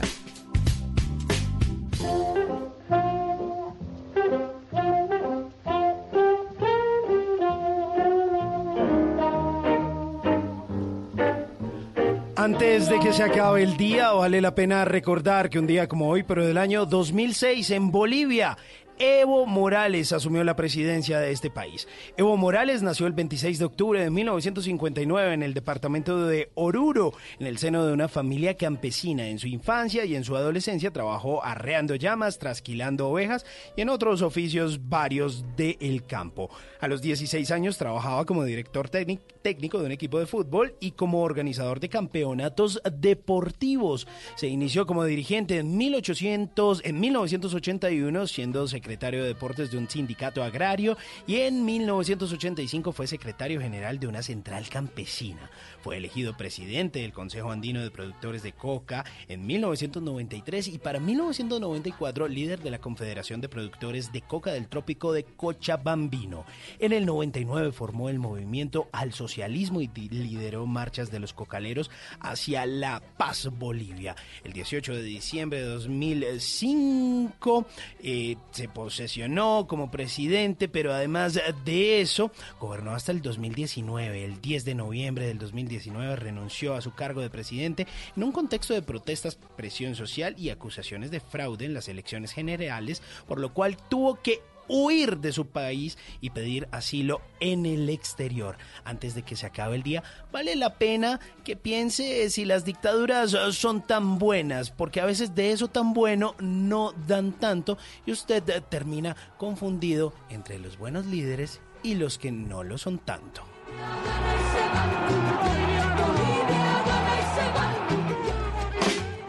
Nunca te irás a la cama sin aprender algo nuevo. Bla Bla Blue. Algo quieres esconder que no sé qué es y ya me hace daño. Por favor, no pongas entre tú y yo dudas que por hoy puedan separarnos. Contéstame, aunque duela, dime por qué no te brillan igual que ayer las pupilas cuando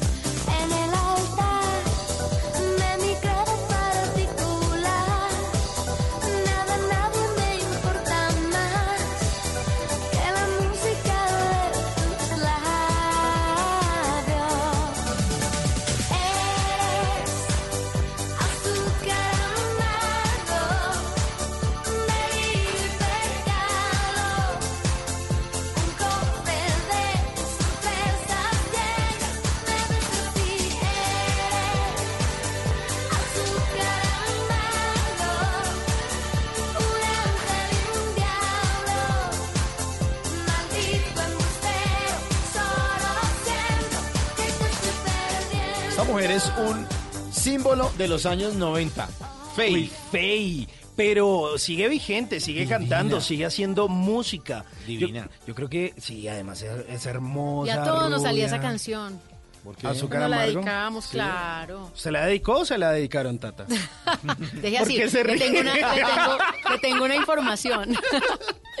Bueno, en serio, les tengo una información chévere. Cuente, es cuente. que ahora que estamos hablando de que todo en la vida, pues como que se devuelve y esto de la música que estamos poniendo hoy, que fue exitosa en la década de los 90, pues también en la moda se ha visto eso que antes habían unos prototipos de moda y que luego como que eso se devuelve y se repite y muchas veces la ropa que usó mi mamá entonces la misma que yo uso y así como que vienen los ciclos de la moda. Pero también es cierto que hay muchas normas que antes existían en cuanto a moda y hoy ya están mandadas a recoger. Entonces, eso es justamente lo que les traigo el día de hoy. Mitos y verdades a la hora de vestirse. Un artículo que encontré buenísimo de Camila Villamil Navarro y quería compartirlo aquí con todos ustedes. Porque resulta que ella habla de algo que siempre se ha cuestionado y es el tema del rojo y el rosado. De combinar esos dos colores. Y dice que no, que definitivamente ya está dentro de la tendencia del bloque de color. O sea, Se puede mezclar paleta de colores, dos chévere. colores complementarios o colores opuestos. Ya no hay ningún Ay, problema. chévere. El tema de los estampados. Antes que solamente animal print, ahora puede ser lunares, flores, rayas. Todo eso se puede siempre y cuando se jueguen con las proporciones. Sí, pero, pero no sé cómo... Pero no se vaya a payasear, por eso las proporciones son importantes. Rayas con bolas y pepas. Y... An- antes decía que jean con jean no iba. Por ejemplo, si usted se ponía Ah, arriba sí, sí, jean y abajo jean, que no. Ahora sí se puede. Y ojalá que sea un tono más claro y uno más oscuro. Ok. Eh, lo mismo el tema del blanco que era solo para la playa o para el verano. Ya ahora está clarísimo que el verano no importa, el clima tampoco, simplemente que el blanco se ve bien a toda hora y en toda ocasión. Usted puede lucirlo, obviamente teniendo en cuenta que el blanco le da una sensación como de mayor espacio corporal, o sea, se va a ver más gordito. Otro, crochet, bordados, esto que era de abuelita. Sí. Pues ustedes se han dado cuenta que ahora existen unos sobre todo bordados divinos. Divinos. Y la gente lo usa con bot y se ve muy lindo. O sea, que eso también ya O como unas blusetas como de mujer que en la parte del pechito tiene como unos bordados. Unos bordados, se ve Divinas. muy lindo. Divinas. Otro, mire, que antes le decía, si se va a poner joyas de plata, no se ponga joyas de doradas. Ok. Solamente o plateadas o doradas. Doradas. Ahora ya se puede combinar y se ven muy bonitos. También se está usando. Eh, las lentejuelas que antes eran solo para la noche, mm, mm, ya usted le puede dar brillo al día, es permitido. Hay no hay unos problema. saquitos que se ponen como de lentejuelas, así como con negro. Uy, se ven divinas. Y el tema de la cartera con los zapatos, ¿se acuerda? Que Sí. la Ah, que correa, eh, color. los zapatos Sí. y la cartera tenían que combinar. Eso ya tampoco es. En cuanto más diferentes sean, se ve mejor.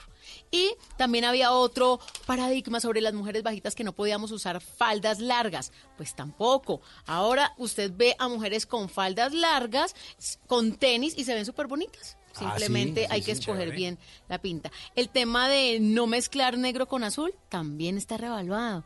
Ah, no se tenía- no, no. no, no combinaban negro con azul Ah. porque decía que, que se veía muy oscura la persona. Ah, ok. Tampoco, usted Ya le puede no. poner unos accesorios y eso se ve sencillo y elegante. Ah, ok. Entonces, pues, aplique esto para que realmente se vea bien.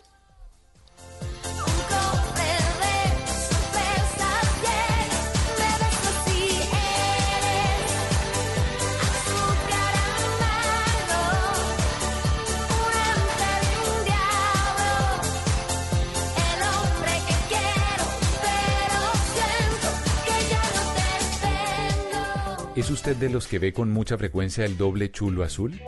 O quizás de esos que de príncipe azul no tienen ni el caballo. Mejor tome nota y aprenda a echar el cuento para que no lo dejen en visto. Ay, pero mire quién llegó. Ay, para Es que el vean. pony. Es My Little Pony más saltador que nunca. Mua, mua, mua. Muy bien, Tata, eso, salúdemelo. Porque él está muy saltarino, muy ¿Por qué? feliz. Porque eh, estamos en unas asesorías amorosas. ¿Están terapia Eh, de burro? ¿Terapia de pony? No, te- eh, el Pony está asesorando a gente que no le ha ido tan bien en el amor. Como a usted, por ejemplo. Como, ¿Perdón? Sí, usted, usted viene aquí a dar consejos y no... No, no, no, no. No levanta, Pony le mejor va bien, nada. Pony le va Bueno, ¿con qué, ¿con qué va a salir ahora? Pues imagínese, eh, es un paciente que ya ha pasado varias veces por este consultorio, eh, productor de Blue Radio, Rubén Pineda. Que ¿Ah, me ha- sí? sí, que él sale con varias chicas al tiempo y no sé qué, toda la cosa. Me dice, hombre, ¿cómo, ¿cómo hago para conquistarlas? Y yo le digo, déjeme que My Little Pony le puede ayudar A ver, con ¿cómo eso. va a hacer eso? Dios. Pues resulta que eh, con todo lo que estaba sucediendo en Australia hace unos días y toda la cosa, pues conoció a una mujer muy conmocionada y muy eh, triste por el tema de los canguritos. Ah, que se estaban quemando y toda la cosa. Entonces, eh, él dijo, ah, mujer que le gustan los canguros. Yo, Rubencho, le tengo el dato para que usted conquista a esa mujer que le gustan los canguros. Pero esas no son muy brinconas. Pero se tiene que ir para otro lado porque aquí no hay Mm, no canguros. sé, no. No, pero la idea es que él termine con ella allá en Australia. Ah, Que- ah, es que Rubén deportar. Le, le haga su cangurito. Rubén quiere tirarse las de koala para que lo abracen. Exactamente. Ah, bueno, sí, sí, cl- más claro. Entonces yo le dije, vea, póngale cuidado, empiece con estos datos. Eh, dígale, los canguros no tienen una tercera pata, por el contrario, sí tienen una cola muy larga que mientras saltan Mm. Al también lo ayudan a la hora de moverse lentamente y a equilibrar su cuerpo, por eso tienen la cola tan larga. O por ejemplo, que a menos que los canguros estén en el agua, sus patas no pueden moverse independientemente una a la otra. Ah, por eso uno los ve saltando parejito así. Nunca lo Exactamente. ve tipo... ¿Ustedes sabían que los canguros no pueden dar reversa? No. O sea, no pueden dar reversa, no, no pueden caminar hacia atrás. no, te- no- no tienen forma porque se les complica por la colita. A pesar de que los canguros se la pasan brincando, ellos no sudan. No. No tienen sudoración, por eso lamen sus patas delanteras y frotan esa humedad en su pecho para refrescarse. Por el tema del calor. Está bueno ese dato. Póngale cuidado. Oiga, es, este dato es un poquito cruel. Así usted no lo crea, la carne de canguro es exportada a 55 países desde Australia. ¿Cómo se come en un canguro? Yo no sé. Y, a qué fijo sabe sabe la a carne de pollo, canguro? fijo sabe a pollo, todo sabe a pollo, el conejo ¿A qué sabe le a sabe? pollo, el cuy sabe a pollo, todo sabe a pollo. La culebra sabe a pollo, ¿no? Sí, Eso todo sabe a pollo. No. O por ejemplo, hay una especie de canguro que puede llegar a medir dos metros, pero cuando nacen parece una lombriz rosada y sin pelo. No pesan más de dos gramos. Nacen súper chiquiticos, chiquiticos los canguros.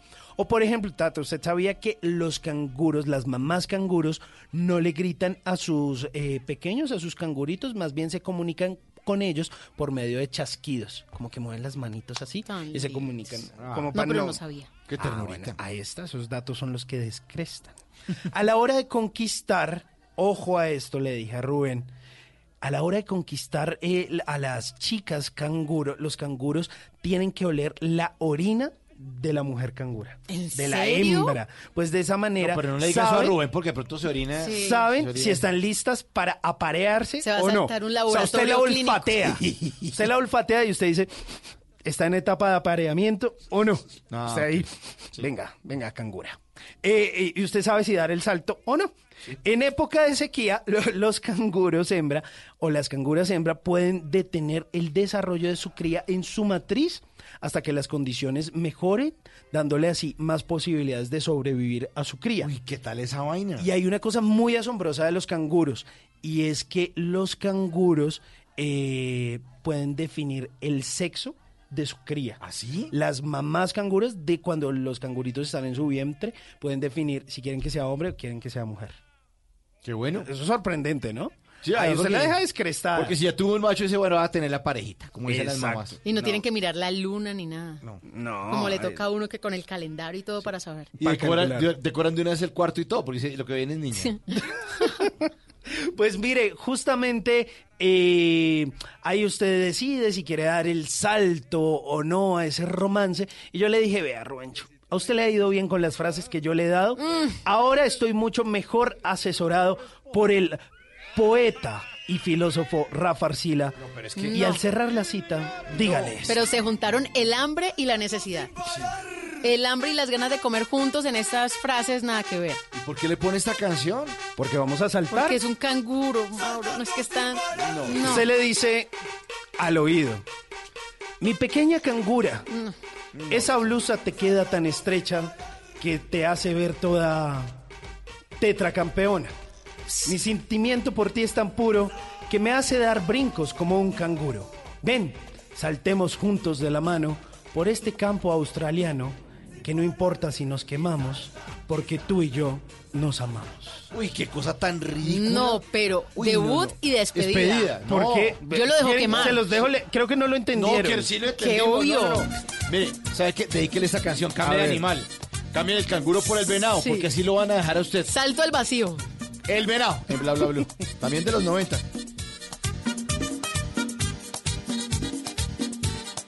Bla, bla, blue.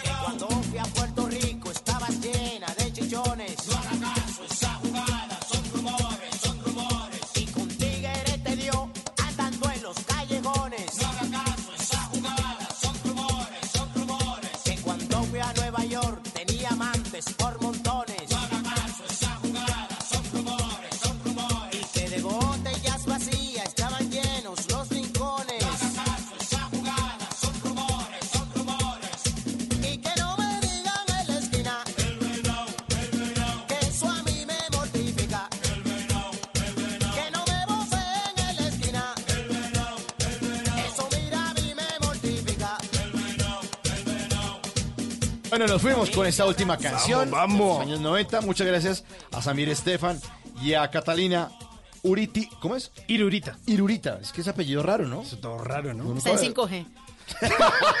Todavía no lo entendemos porque no ha llegado la Porque nos habló de 5G. Muchas gracias a todos los oyentes por nuestra, por su sintonía, por hacer parte de nuestra audiencia, por estar aquí en Bla Bla Blue en esta versión de La Sacamos del Estadio. Mañana tenemos programa completo. Desde las 9 de la noche estaremos aquí en Bla Bla Blue. Y les vamos a anticipar algo. Cuente. Porque este fin de semana es la celebración del nuevo año chino. Ah. Mañana vamos a tener en un segmento eh, todas las recomendaciones para que nosotros acá en Colombia, como qué nos sirve y qué no de eso. Ajá. Vamos a tener a un invitado muy especial, al profesor Salomón. Ah, Opa, buenísimo, buenísimo. Buenísimo. Entonces el profesor Salomón estará aquí en la mesa de Bla Bla Blue hablando del Año Nuevo Chino y además pues hablando de lo que podría ocurrir en este 2020. Vaya buscando ropa interior roja, que eso es una recomendación que dan para la celebración, que es el 25 de enero. Bueno, entonces van buscándola. A don Rafa Arcila, muchas gracias por recomendar esos poemas tan lindos. No, Rafa, sí. gracias, qué- Rafa. Qué poeta grande. Se van a quedar solo los dos. No, sí, sí, sí, los dos. A Diego Garibello, la producción. Don Simón, muchas gracias. No, gracias a ustedes, muy amables. Tata, gracias por invitar al profe Salomón y tenerle eso a los siguientes mañana. Claro que sí, Andrés Medina, productor de Voz Populi, un saludo muy especial que está en sintonía Está en también. sintonía. Un abrazo para don Andy. Y a Rubén que le vaya bien con los consejos. Sí, ojalá que le vaya bien. Y en día a día, ¿ustedes saben que pasa día a día? ¿Quién? Rubén, Rubén. es ¿Ah, el sí? nuevo productor de día a día. Pero entonces con esos consejos que haya que... Pero va a quedar soltero, o sea, con trabajo pero sin novia.